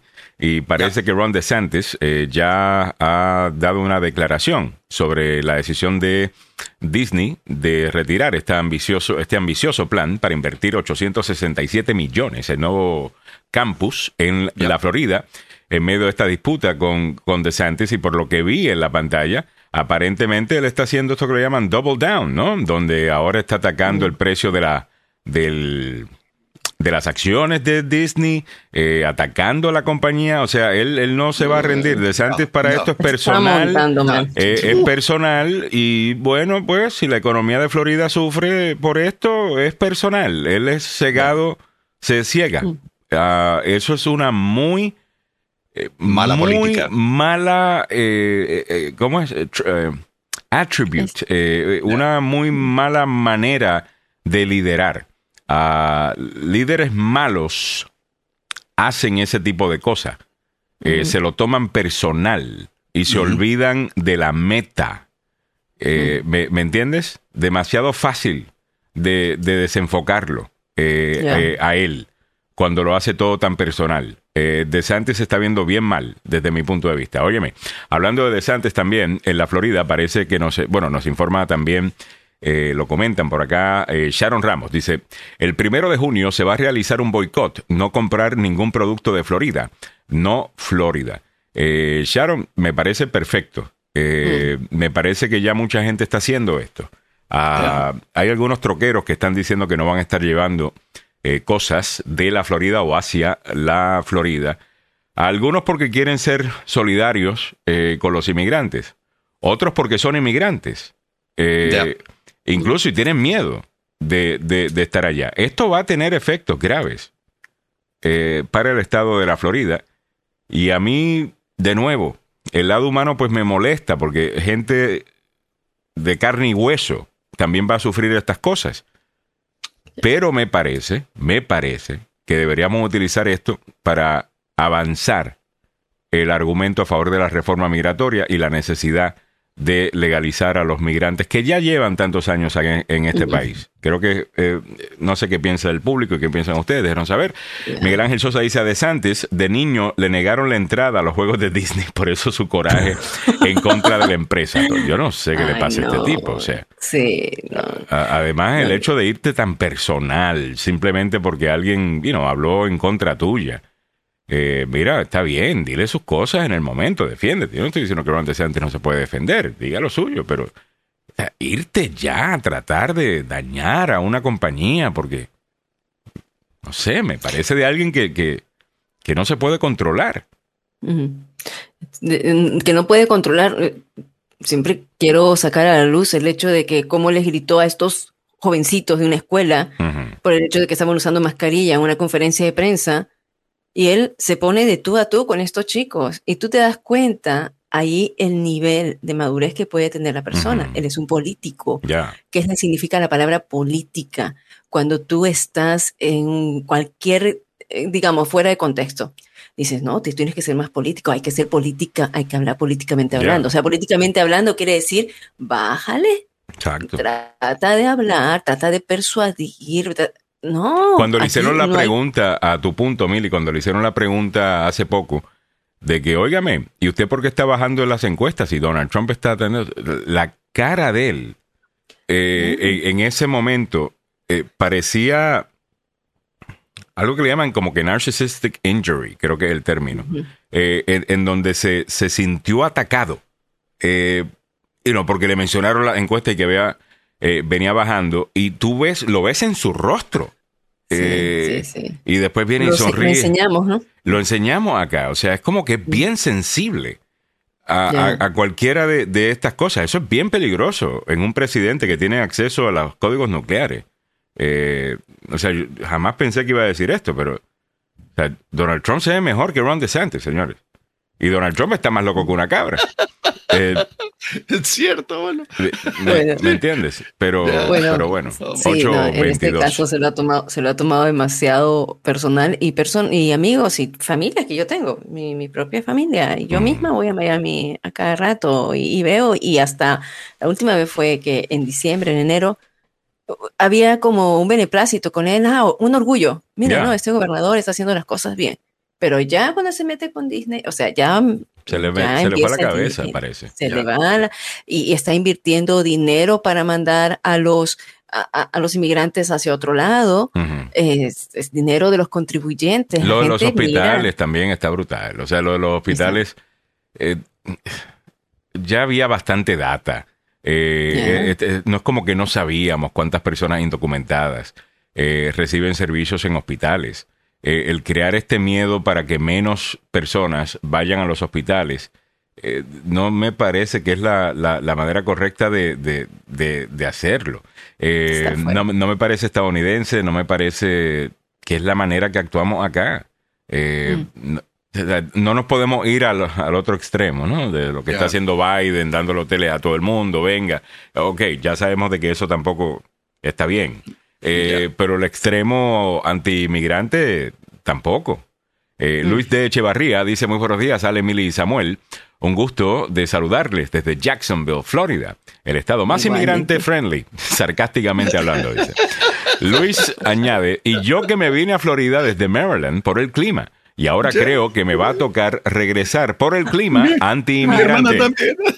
Eh, me dice por acá también, hablando de la Florida, eh, creo que está por ahí era eh, alguien me estaba mencionando que compraron casa o vendieron su casa. Marcos Ramos nos dice: Buenos días, gracias a Dios vendí mi casa de la Florida y compré en el norte de Virginia. Bueno, bienvenido, Marcos. Ah, qué ah, eh, bienvenido aquí a, Virginia es mi estado. Como es Virginia is for, for lovers. Dice Miguel Ángel Sosa: Más vale loco conocido, Trump, que loco por conocer, de Santos. Asumo que alguna gente lo va a ver así, eh, Miguel Ángel, interesante ese punto. A DeSantis de niño le negaron la entrada. Ah, ese ya lo habían leído, ok. Ya. Eh, Muchachos, yo me tengo que ir temprano porque yo tengo una cosita que tengo que hacer. Así que lo voy a dejar ahí con Milagros Meléndez, que tiene salud al día. Eh, que es presentado por el doctor Fabián Sandoval. Y en breve viene por ahí ya el el abogado Joseph Malou. Eh, eh, también. Eh, Miguel Ángel Sosa dice, se conecta. Ok. Alejandro, nuestro amigo Jonathan, que se fue a vivir a Florida por haber mucho trabajo total. Y no solamente él. Se fue un montón de gente para la Florida.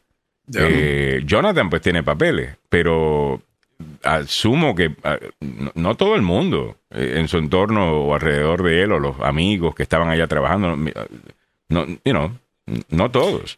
alguna de esa gente se, va a tener que ir y lo van a sentir en Florida.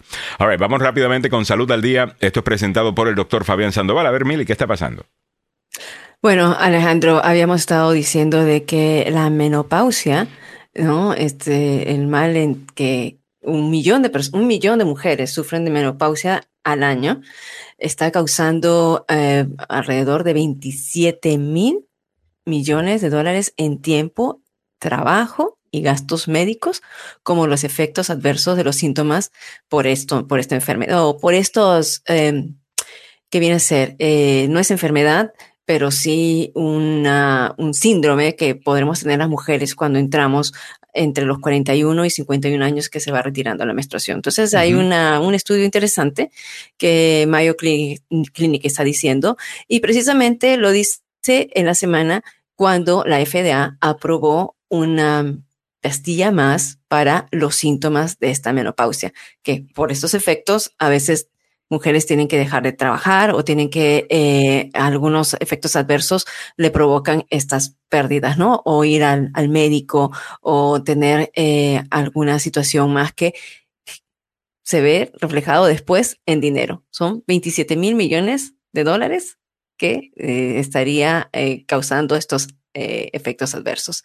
Y bueno, también otra nota que ya no es, ah, que es una nota más, más fuerte, es que las muertes por sobredosis están alcanzando un nuevo récord. Ya lo habíamos dicho, Samuel. Ya. ¿no? Eh, eh, ello, pero habíamos visto récords de 2021. Y en, estos de, en este récord 2021 ya se había, visto que ah, se había elevado el número de, de, muertes, ¿no? Por ello, por el fentanilo, por la cocaína, y otras drogas más. Pero ahora están diciendo que en el 2022 son más de 10.000 fallecimientos a causa de todo esto. El año pasado, en el 2022, murieron 109.608 personas por sobredosis. esto de acá, un aumento más de un 2%. Los datos publicados por los CDC el miércoles están sujetos a cambios a medida que se mm, revisan más certificados de función y se evalúan los registros. Los datos definitivos sobre las muertes por sobredosis no estarán disponibles hasta dentro de unos meses, refiriéndonos a 2022. Así que alerta con todo ello, ¿no? Y mira, esta nota me pareció interesante. Dice, los latinos controlan mal su hipertensión arterial, ¿no? El hecho de tener eh, la, la, tensión eh, elevada. Y, y, dentro de esto, de los hispanos, que son las hispanas, las mujeres, las que desarrollan la hipertensión más temprano. O sea, hay que prestar atención si sientes mareos, si sientes dolores de cabeza, si tienes alguna dificultad para respirar, entonces posiblemente es que estés sufriendo de la presión alta, que es hipertensión, ¿no? Si eres hispano, probablemente no estás midiendo tu tensión con regularidad, según lo que dicen algunos estudios. De hecho, los hispanos tenemos 24% más uh, de hipertensión mal controlada que los blancos. Y dentro de los latinos, como dije, las mujeres somos las más afectadas por la hipertensión. Esto yo creo que debe ser por la causa de los hombres, ¿no?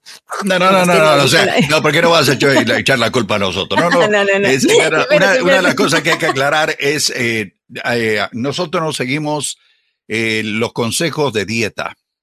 nos encanta comer carne como si nos fuéramos a morir mañana. yo me voy a comer un bistec grande, hermano voy a comer tal cosa. Y comemos de una manera exagerada y después vienen las quejas. Estoy enfermo, hermano. Tengo hipertensión arterial. Y, lo que ha dicho el doctor Fabián Sandoval es simple y claro. Usted puede comer de todo, pero no de manera exagerada, porque se lo puede llevar la pelona, hermano. Se, se puede morir de una hipertensión, porque hay que decirlo, la hipertensión afecta eh, el ritmo cardíaco y te puede mandar al hospital, Mili. Ya, sí, sí, es cierto. No, es, eh, y es, es preocupante, eh, Samuel, por el hecho de que están diciendo que los hispanos no estamos controlándonos, que en una medida no nos tomamos la presión, y consideremos una buena presión es de 120 sobre 70, y ya cuando estás pasando 130, 140, si eres joven y tienes una, eh, la, presión la tienes en 140, ya preocúpate. Si llegas a 160, y, esto puede causar y puede ser en algunos momentos hasta eh, de manera mortal si, si te sobrepasas de ello. Así que, bueno. Y nos ah, convertimos en IBM, querida. Nos convertimos en IBMs. ¿Qué significa eh, eso? Inmensa. Inmensa bola de manteca. Eh, no, no, pero es cierto, a veces eh, no, lo pensamos bien y eh, abusamos de nuestro cuerpo y de ahí, después de abusar por mucho tiempo, vienen los, los reclamos y, ay, ¿por qué no habré hecho esto? Ay, ¿por qué no habré hecho esta otra cosa? Es, es típico, Mili, de, nuestro. Y lo otro, y lo otro es el, el mal que tenemos con nuestros hijos. A mi niño no le va a faltar nada, hermano. A él le voy a dar lo que quiera y los niños comienzan a, sufrir de exceso de peso. E, eso es una problemática que estamos mirando a nivel mundial, el sobrepeso por eh, la alimentación, la alimentación y la falta de ejercicio. El, mundo sedentario que tenemos, eh, donde pasamos horas sentados, no hacemos ejercicios, caminamos muy poco y estamos comiendo eh, comida que a veces no, no es chatarra, pero es procesada. Eh, por la rapidez que necesitamos hacer las cosas, el enlatado, a veces el frijol, en lugar de hervirlos, compramos los frijoles ya enlatados y lo hacemos, y, y entonces esto está causando bastante serios problemas para nosotros. Pero déjame cerrar el segmento antes de continuar con los comentarios. Ese segmento ha sido traído usted por el doctor Fabián Sandoval de la Clínica del Centro de Investigación Emerson. La Clínica del Centro de Investigación Emerson, eh, con el doctor Fabián Sandoval está dispuesto a atenderlo eh, si usted quiere hacerse un chequeo médico, pero lo principal es que ellos están realizando eh, estudios de medicamentos que podrían ya eh, salir al mercado, pero están en su etapa final. Y qué importante es que lo traten en diferentes grupos y que sean los grupos étnicos y que seamos los hispanos que participemos en ellos para ver la efectividad de los productos. Así que ustedes pueden llamar al doctor Fabián Sandoval y a la clínica o el Centro de Investigación Emerson al 202 239 0777 202 239-0777. Y ahí vi unos comentarios que estoy mirando. Así que vamos a ver. Una, primero, Lenka. Dice Mili, ¿y cuando habla sobre la andropausia? que lo es un proceso por el que los hombres atraviesan y es como un tema tabú. Es cierto, mira, vamos a traer a alguien para eh, que nos explique bien sobre ello.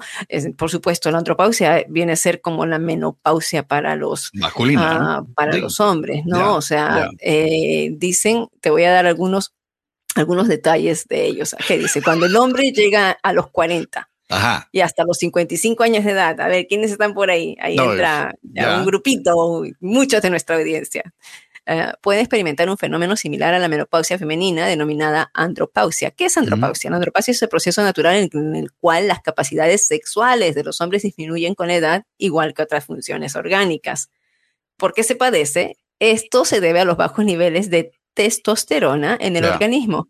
Esa hormona masculina influye en muchas funciones físicas, actúa no solo en los órganos sexuales, también en los huesos, músculos, cerebro, piel y cabello. Y hay unas eh, secuelas que son principales de la andropausia. Irritabilidad cuando son irritables. Oh my God. Tú te das cuenta de esos procesos de que antes tú podías. Mecha, corta, querida. Oh, explota rápidamente. ¡Bum! mira, yo estuve casada 26 años, ¿no? Ya. cuando yo tenía no duerme, les da insomnio, tienen ansiedad, sufren de depresión, aumento de. se ponen gordiños, eh, hay disminución de energía, disminución de libro, eh, disfunción eréctil también, les falla. Eh, estas son las principales secuelas de, esta menopausia masculina. Sí, eh, imagínate irritabilidad. En, ese sentido yo decía, pues nada, uno a veces eh, comete, yo soy así como que bien inca, inca, ¿no? Inca, ya esto fastidia. Y es normal, ¿no? Pero cuando ya das cuenta que no, y comienzan a explotar, dices, ups, aquí hay algo raro. Y no, es la, la irritabilidad es uno de los principales síntomas como también igualmente en la mujer, cuando la mujer está pasando por estos procesos, eh, lo mismo prácticamente que están diciendo los hombres eh, eh, ocurre con las mujeres. Así que ya Lenka ahí... Dice, no, no, me echa corta, Lenka, me echa corta, se explota rápido, sensibilidad. Ah. y por supuesto, sabe que aquellos que están pasando por este proceso, es un proceso normal. Ya, normal. Así que, a propósito, está tocando la puerta a ver, está entre Carlos Salvado. a ver, no, no, Carlos todavía está joven. Eh, Carlos, Salvado, bueno, el hombre es que está desaparecido. La pregunta es eh, al, al, abogado Carlos Salvado, estaba en un juicio federal. ¿Cómo te fue, Carlos? Oh, fue bien, pero eso fue el lunes y martes, pero... pero te desapareciste y yo dije, uh. cuando le llaman los federales, vean, uno oh, no puede decir que no. Oh, my goodness. Eh, el, proceso legal entre una corte del condado a una corte federal debe ser entonces enormemente diferente, Carlos. Oh, claro que sí. Estamos hablando del gobierno estatal, el gobierno federal, el gobierno federal más estricto. Ya. Todo se hace más pronto, más rápido, ah, más serio, formal. Hay que entrenarse de nuevo uno. Eh, eh, hemos estado hablando de varios tópicos, Carlos, donde la experiencia de la firma de ustedes es grande. Eh, te digo, los muchachos aquí en, en el condado Montgomery, por ejemplo, apareció ayer un chamaco con una pistola cargada en un gimnasio, mano. Mm. yo no sé qué les está pasando, o que no hay control en los hogares, o que pero hay mucha gente joven armada, Carlos Salvador. Mucha. yo pienso, y mira, el sistema, específicamente en Prince George's County y también en Baltimore. Antes, yo me recuerdo, 15 años atrás, uno llegaba allá a Prince George's County, okay, la primera audiencia, y le daban a una persona que le habían dado el cargo de armas una opción. ¿Se declara culpable acá, sí o no? Si dijeron que no, después lo mandaban al sistema federal, porque el sistema federal no juega con ese pleito. Así que de una vez estamos hablando de, de ya manchar record, estamos hablando de cárcel. Ahora, ¿qué está sucediendo? Yo pienso que por la pandemia, ah, cuando no tuvimos muchos ah, oficiales activos durante ese primer año, porque no había muchas personas afuera, tampoco quisieron ellos a llenar las cárceles se acostumbraron los jóvenes a andar sin peligro, haciendo lo que quieren ellos. Pero el sistema ahorita, específicamente en PG y Baltimore, ahora están mandando estos cargos al sistema federal. Y cuando eso sucede, ya no estamos hablando, no importa que es juvenil, no importa nada. Y eso, eso va a cambiar. En un año de, de, acá me, me, imagino que las cosas se van a calmar en esta área. Mm. Porque cuando se dan cuenta de ese proceso y escuchan de sus amigos que ahora están, están ya presos cinco años, la gente va a cambiar un poco. Mm. Es un péndulo, siempre como digo. Ya. Ya, eh, a, mí lo que me llama siempre la atención es que no son puntos medios, ¿no? Que te vas de un extremo a otro extremo y entonces después no puedes centralizar y, y, ponerte en un punto medio uh, antes de que te vayas a, a, te polarices tanto. Eso, eso me, me sorprende siempre, ¿no? Por ejemplo, en, fue en Baltimore, que por situaciones que ocurrían con la policía, entonces dijeron ya que la policía no tiene que estar en uniforme para poder actuar. O sea, si estás undercover, ya no, no vas a poder actuar. Entonces te fuiste al otro extremo. Entonces ya dices, ahora estás under, como tienes, no puedes estar undercover. Entonces, ¿cómo haces las investigaciones?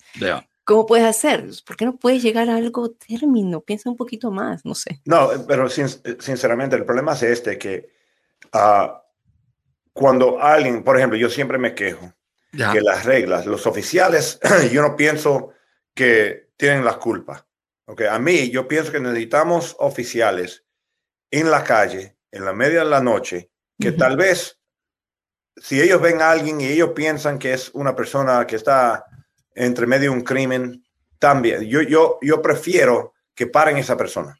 Pero cuando lleguen a la corte y después vamos a manchar el récord o le vamos a dar o a llamar de ese punto adelante un criminal a una persona. Ahí es que yo pienso el sistema debe de tener la responsabilidad de asegurarse que la evidencia y las reglas fueron seguidas por los oficiales. Yo pienso que ahí los jueces tienen la culpa, porque lo que yo encuentro es que dicen, wow, casi como no están pensando en la ley, pero están pensando en la sociedad, como si tienen la responsabilidad ellos de ayudar la sociedad. Y eso no es, no es así. Por eso que no me gusta, por ejemplo, el Me Too o las agencias que llegan a la corte esperando ahí, tratando de, poner presión en los jueces. No es así. Porque lo que están haciendo, el problema es, es el problema. Es el problema que los jueces no están determinando la ley bien. Pero es más fácil a echarle la culpa a los oficiales. Y mira lo que sucede. Ahora tenemos oficiales que tienen, que son buenos oficiales, pero tienen miedo de hacer cualquier cosa porque le están echando la culpa de todo a ellos y sinceramente no es culpa de ellos. Ellos pudieran seguir lo que están haciendo. ¿Qué importa? Si un, mira, si un oficial viola la ley, te arresta y todo, y el sistema está preparado para lidiar con eso. Una queja de John Maloof, por ejemplo, por el arresto Pero en serio. Y también una defensa que violó la cuarta enmienda. Mm. En realidad, el sistema estuviera mejor en vez de lo que estamos viendo ahorita. ¿Ok? Es, ok, lo toco, no lo toco. Lo toco, sí lo toco. Depende en quién está en poder. La, gente, la, policía no quiere quemarse las manos, hermano. en este momento, si yo fuera sido uh, oficial también, me voy a Canadá. I'm like, okay, forget it. Yeah. Oh, está el abogado Maluf también. Sí, ahora quiero, ahora que están los dos abogados, ayer hicimos eh, un comentario en la, en la primera hora del programa sobre lo que es la inteligencia artificial. ¿Ok? Después, Yo conozco mucha gente, Samuel, que no tiene inteligencia. ni artificial, sí, pero, ni real. Ya, pero miren lo que se puede hacer, eh, abogado, porque posteriormente estuvo con la gente de Tech Media eh, hablando sobre el mismo tópico y se me ocurrió, eh, Carlos y abogado Maluf, se me ocurrió hacer algo ayer en la noche. Esto es, esto es eso suena raro, Samuel. Sí, esto, escucha, escucha, Carlos, escucha, abogado Maluf. Escuche esto.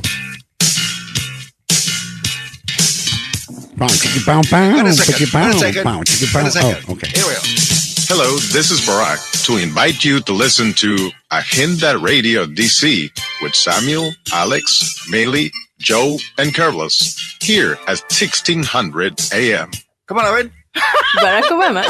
Listen, Barry and I have known each other for years, Samuel, and you shouldn't take advantage of my personal relationship with him. Dejen a Obama tranquilo, por favor. No, pero eh, eh, donde quiero eh, decirle. Yo entiendo, Samuel. Esto es lo que estamos viviendo. La tecnología, una vez más, mucho más avanzada que la ley. Y ahora tenemos una campaña que ya tiene un montón de mentirosos. Y vienes ahora con una tecnología que puede repartirse de una manera peligrosa. Tú oh, puedes tener un video. Honestamente, tú puedes ver un video donde, donde Joe Biden está robando un banco. Y, y, decir, mire lo que él hace por la noche o mire cómo es él. Y la gente va a pensar que es verdadero porque hay mucha gente que no entiende que tenemos ahora lo que le llamas tú, inteligencia artificial, que puede crear la voz mía, la voz tuya. Eh, eh, no 100% todavía te das cuenta que necesita refinarse un poco más. Sí. Pero hay tú sabes que uno de estos, ah, ah, de estos proyectos se graduó de la escuela de leyes y, puede practicar leyes, o sea, en teoría. tienen y médicos también. yo tengo más miedo de las cosas falsas. Yo he visto, yo he jugado con esto ya seis meses. Yo me asusté ya, le conté cuando le estaba haciendo preguntas a la computadora y aprendió de mí. Ahí fue que yo me asusté. Oh. ¿Con el chat GPT o? Chat, ya, le conté, ¿no? Que le estaba preguntando de síntomas de, de, un motor. Y lo corregí y la computadora me dice, ok, está bien, está correcto, la próxima vez voy a saber.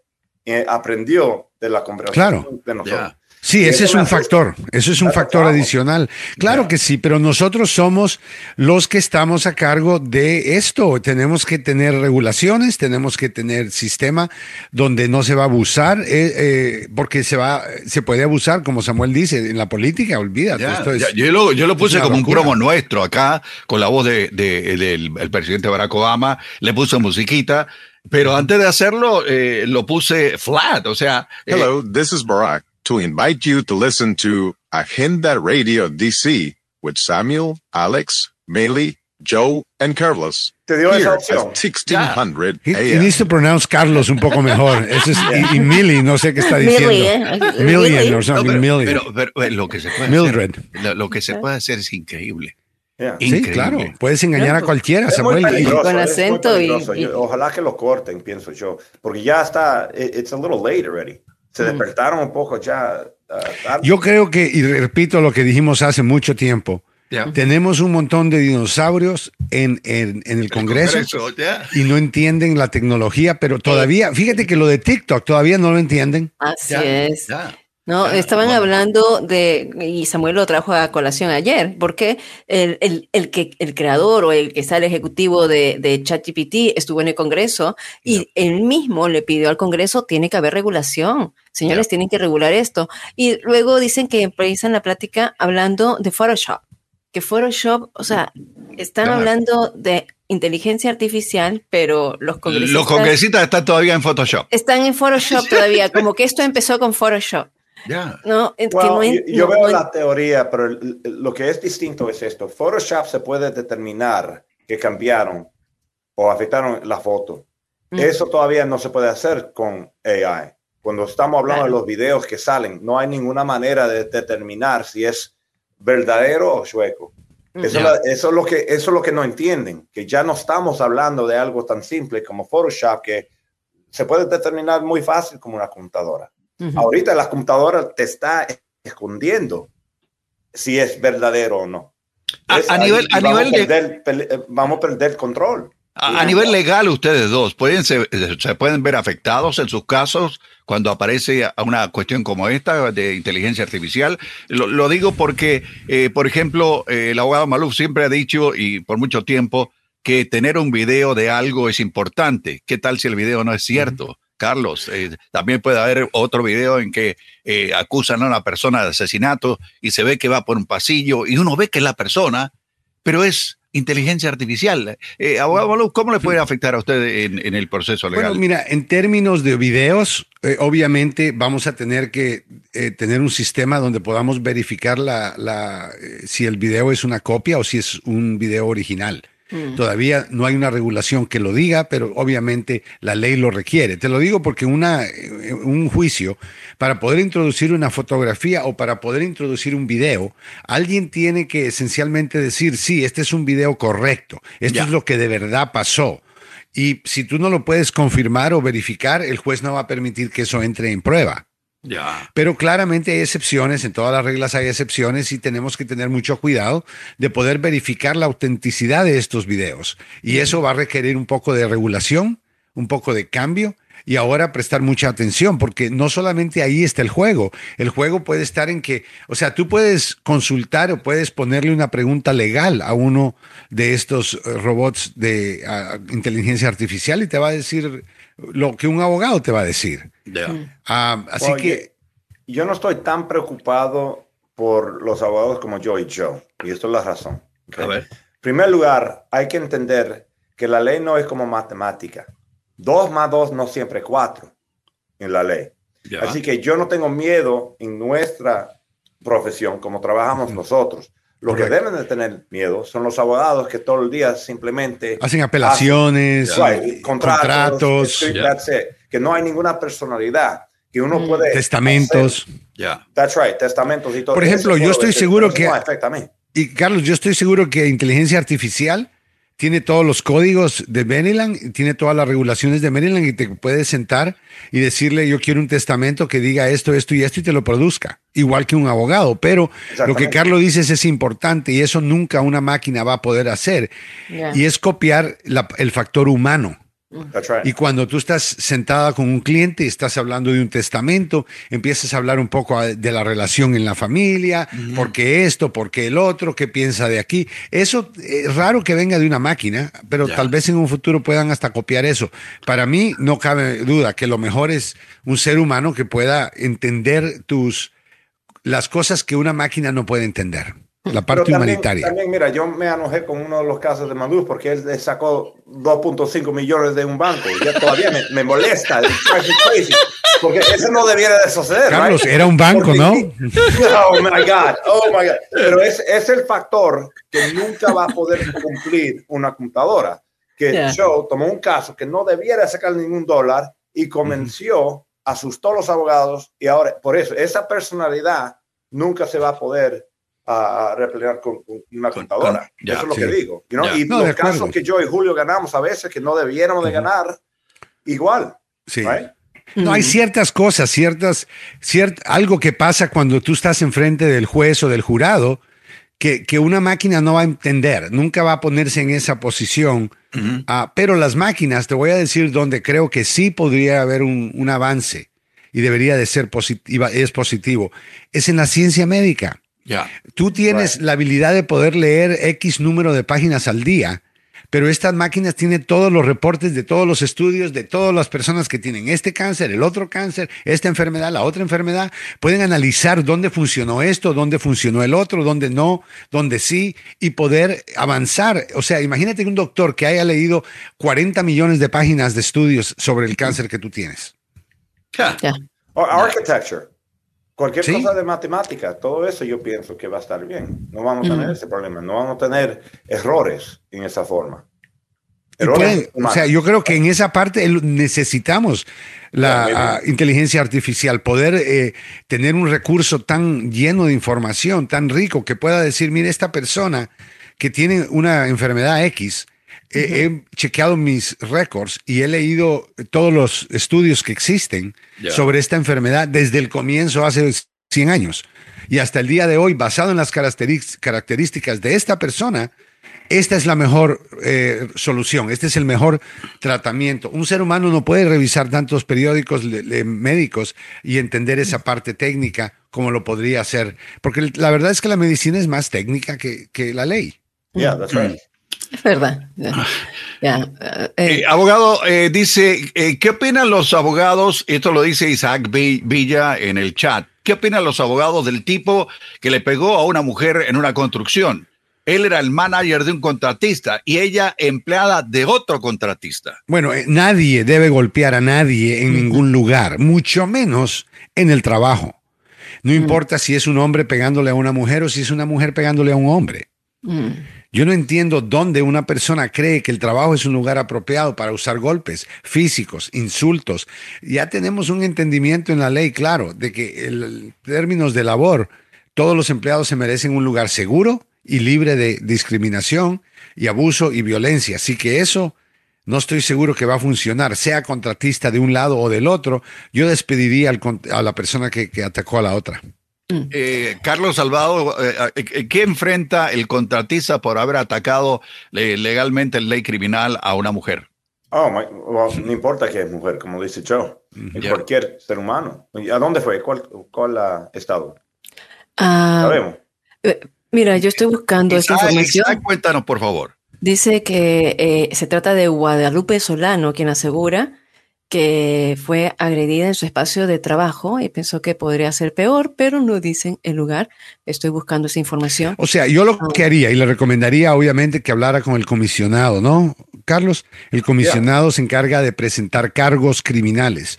Cualquier mm. persona víctima de un asalto tiene el derecho de presentarse en frente del comisionado en el condado en donde el asalto ocurrió y presentar un, reclamo, querella, como tú le llames, un, complaint, que es una queja adentro del departamento poniendo un crimen, un cargo criminal. Y si el fiscal está de acuerdo, eh, la, fiscalía presenta el cargo y va a corte la persona. Ah, así que eso es importante, ese es un paso para protegerse, aunque sea un contratista independiente, no, eso no tiene nada que ver. Aquí estamos Según iguales Ocurrió, ocurrió en Phoenix.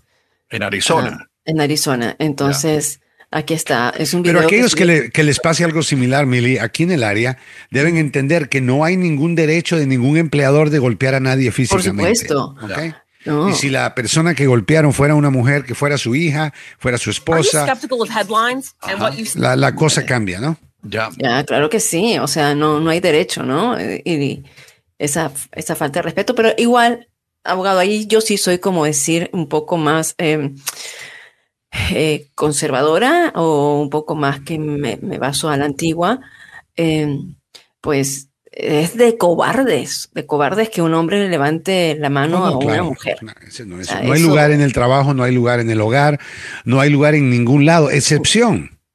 En una cancha para, para boxear, usted puede entrar y darle lo que quiera a cualquier persona, darle golpes si a usted le gusta la violencia, pero fuera de eso, violencia en, el trabajo, eh, inclusive no tenemos que usar fuerza en el trabajo para violar la ley.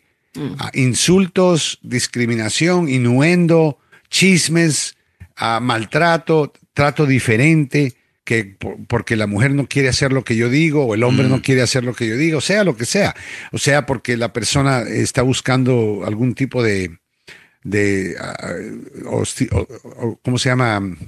asalto sexual, hostigar a una persona sexualmente con chistes, bromas, innuendos. Todo eso es ilegal. Todo eso es ilegal en el trabajo. Uh, esto que solo son chistes, yo estaba bromeando. Si el tema es sexual, va a tener problemas. Y una vez le digo, ah. esto de que esto no existe. Ahora, hay lugares, hay ciertos lugares del trabajo donde, ¿me entiende? Usted, los empleados saben que, ¿verdad? Esto va a pasar aquí. Ah, pero son muy pocos lugares, ¿no? Tal vez, no sé, un strip joint, eh, no sé, ¿qué, ¿qué, lugares se pueden hablar del sexo sin tener que preocuparse? Pero no son temas apropiados. Yo sé que antes eran temas que la gente hacía en el trabajo, pero mm. tenga cuidado, no importa que sea un hombre y otro hombre hablando, de todos modos, hay ciertos temas que no se deben dialogar en el trabajo. Si usted quiere hablar de esas cosas, hágalo fuera, porque el problema es que va a ofender a alguien, va a ofender a la persona equivocada y va a perder el empleo y va a tener un récord. Ahora que esta persona es algo así, cuando, ¿me entiende? Uno a veces no piensa y cree que este chiste es divertido, especialmente chistes y cosas así, porque ha cambiado el ambiente laboral. Antes tú hacías todo esto y no había problema. Hoy en día no puedes hacer ningún comentario. Alejandro estuviera ahorita pegando de gritos de que sí, que no, que no, que yo no puedo decir nada, que esta niña se ve muy bonita, te ves fit. No, nada de eso. Deje eso para que el esposo de su asistente en el trabajo o lo que sea, la esposa, que se encargue de esas cosas. En el trabajo, trabajar. Pero no es necesario que usted le diga a una mujer que se ve bonita. No es necesario que usted mire una mujer. Si usted está trabajando, a menos que usted haga eso con los hombres también. Si usted llega al trabajo y hay tres hombres, ah, te ves muy bello y qué lindo te ves. Qué bueno el pantalón que te pusiste. Sí, aquí Porque eso lo hacen con las mujeres, ¿no? No, es, acoso. Eso de ahí es acoso. y aquí lo que está pasando es como un acoso verbal, ¿no? O un abuso verbal. Vamos a escuchar eh, si hay evidencia, a ver, con esto. Y groserías. Mm. Oh, wow. no, pero se pegó. No se sabe. A ver, mira. Mira cómo le, le hace como que le pegó en la cabeza una bofetada. Insultos y groserías. Sí. no estoy seguro si alcanzó a pegarle o rozarla. En un lugar de trabajo en el norte de Phoenix el martes. Brent Hospenhorn, de 46 años, acusando a una empleada de rayar un mostrador en este complejo de condominios bajo construcción cerca de la Boulevard Tatum y Deer Valley Drive en Phoenix.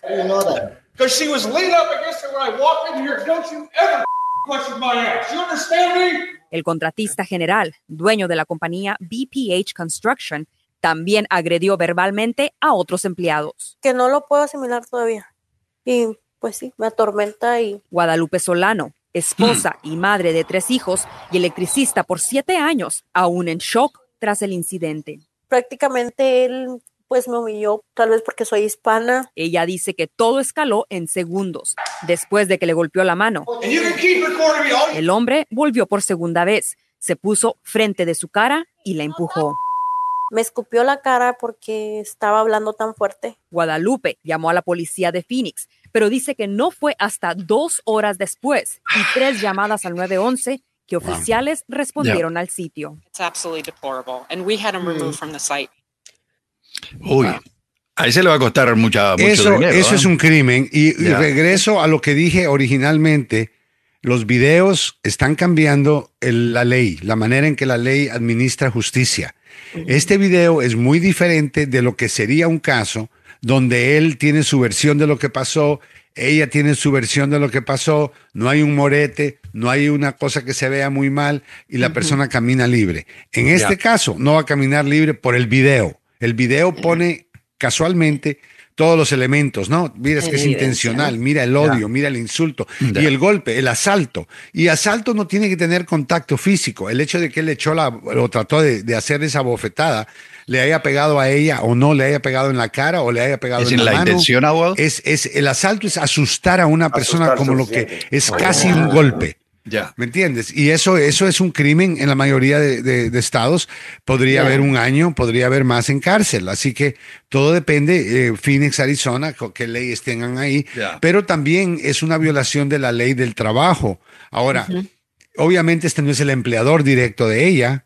Así que ella no tiene que ir al departamento de labor. Ella puede demandarlo civilmente a él y a la compañía de él por un asalto, daños y perjuicios, punitive damages, daños de castigo y sacar un buen dinero ah, en contra de la compañía. ¿Por qué? Porque cuando uno es empleado de la compañía, uno tiene que ir por medio del departamento de labor que tiene ciertas limitaciones. Pero cuando tú no eres empleado de la compañía y el que te agrede es alguien que es simplemente otro empleado de otra compañía, la ley te permite poner una demanda directa en contra de esa persona y de la compañía, porque obviamente este tipo con este temperamento no es primera vez que grita. Entonces, si la compañía sabe que es un gritón, ¿cómo lo mandan a trabajar con el uniforme de ellos? Damas y caballeros, se nos acabó el tiempo. Eh, gracias al abogado Carlos Salvado, gracias al abogado Joseph Maluf. Alejandro se tuvo que escapar. Eh, tuvimos un invitado muy especial del condado de Anne Arundel, eh, eh, que estuvo con nosotros la mañana de hoy, chapín guatemalteco, ah, nice. y, trabajando allá con la comunidad. Tienes que tener cuidado con esos chapines. están, haciendo mucho, están haciendo mucho. Ya, de la, de la tierra de los altos allá en, en Shela, en Quesaltenango. Absolutamente. muy, muy interesante y me imagino que mucha gente ya comenzó a llamarlo porque hay una buena oportunidad de conseguir vivienda en este sector de Maryland. Así que de antemano, gracias. Yo me voy a quedar con el abogado Julio Alemán. Eh, el abogado Carlos Salvado tiene que irse a, la corte. El abogado Joseph Maluf también. Alejandro tuvo un compromiso. Que tengan ustedes, caballeros, un muy fin, buen fin de semana. Y nos encontramos el lunes, abogado. ¿Qué le parece? Así será. Excelente. Perfecto. Hasta el lunes. Muy bien. Eh, bueno. Ah, Franca, te, veo, amor. Cuídate mucho. Ok, Samuelito, si no estoy, si, si, si, el lunes me ven con otro peinado o algo es, y no estoy, me he ido de vacaciones y estoy mandando mi inteligencia artificial. ¡Órale! Eh, te digo, eh, te digo no, no, te, eso, esos, esos, eh, el, arreglo que te hiciste en el pelo está muy bien, muy, se, se te ve muy bien. chao, Miris, cuídate. No, podría, ser, podría ser, así que utilicemos la inteligencia artificial. Ok, chao, hasta luego.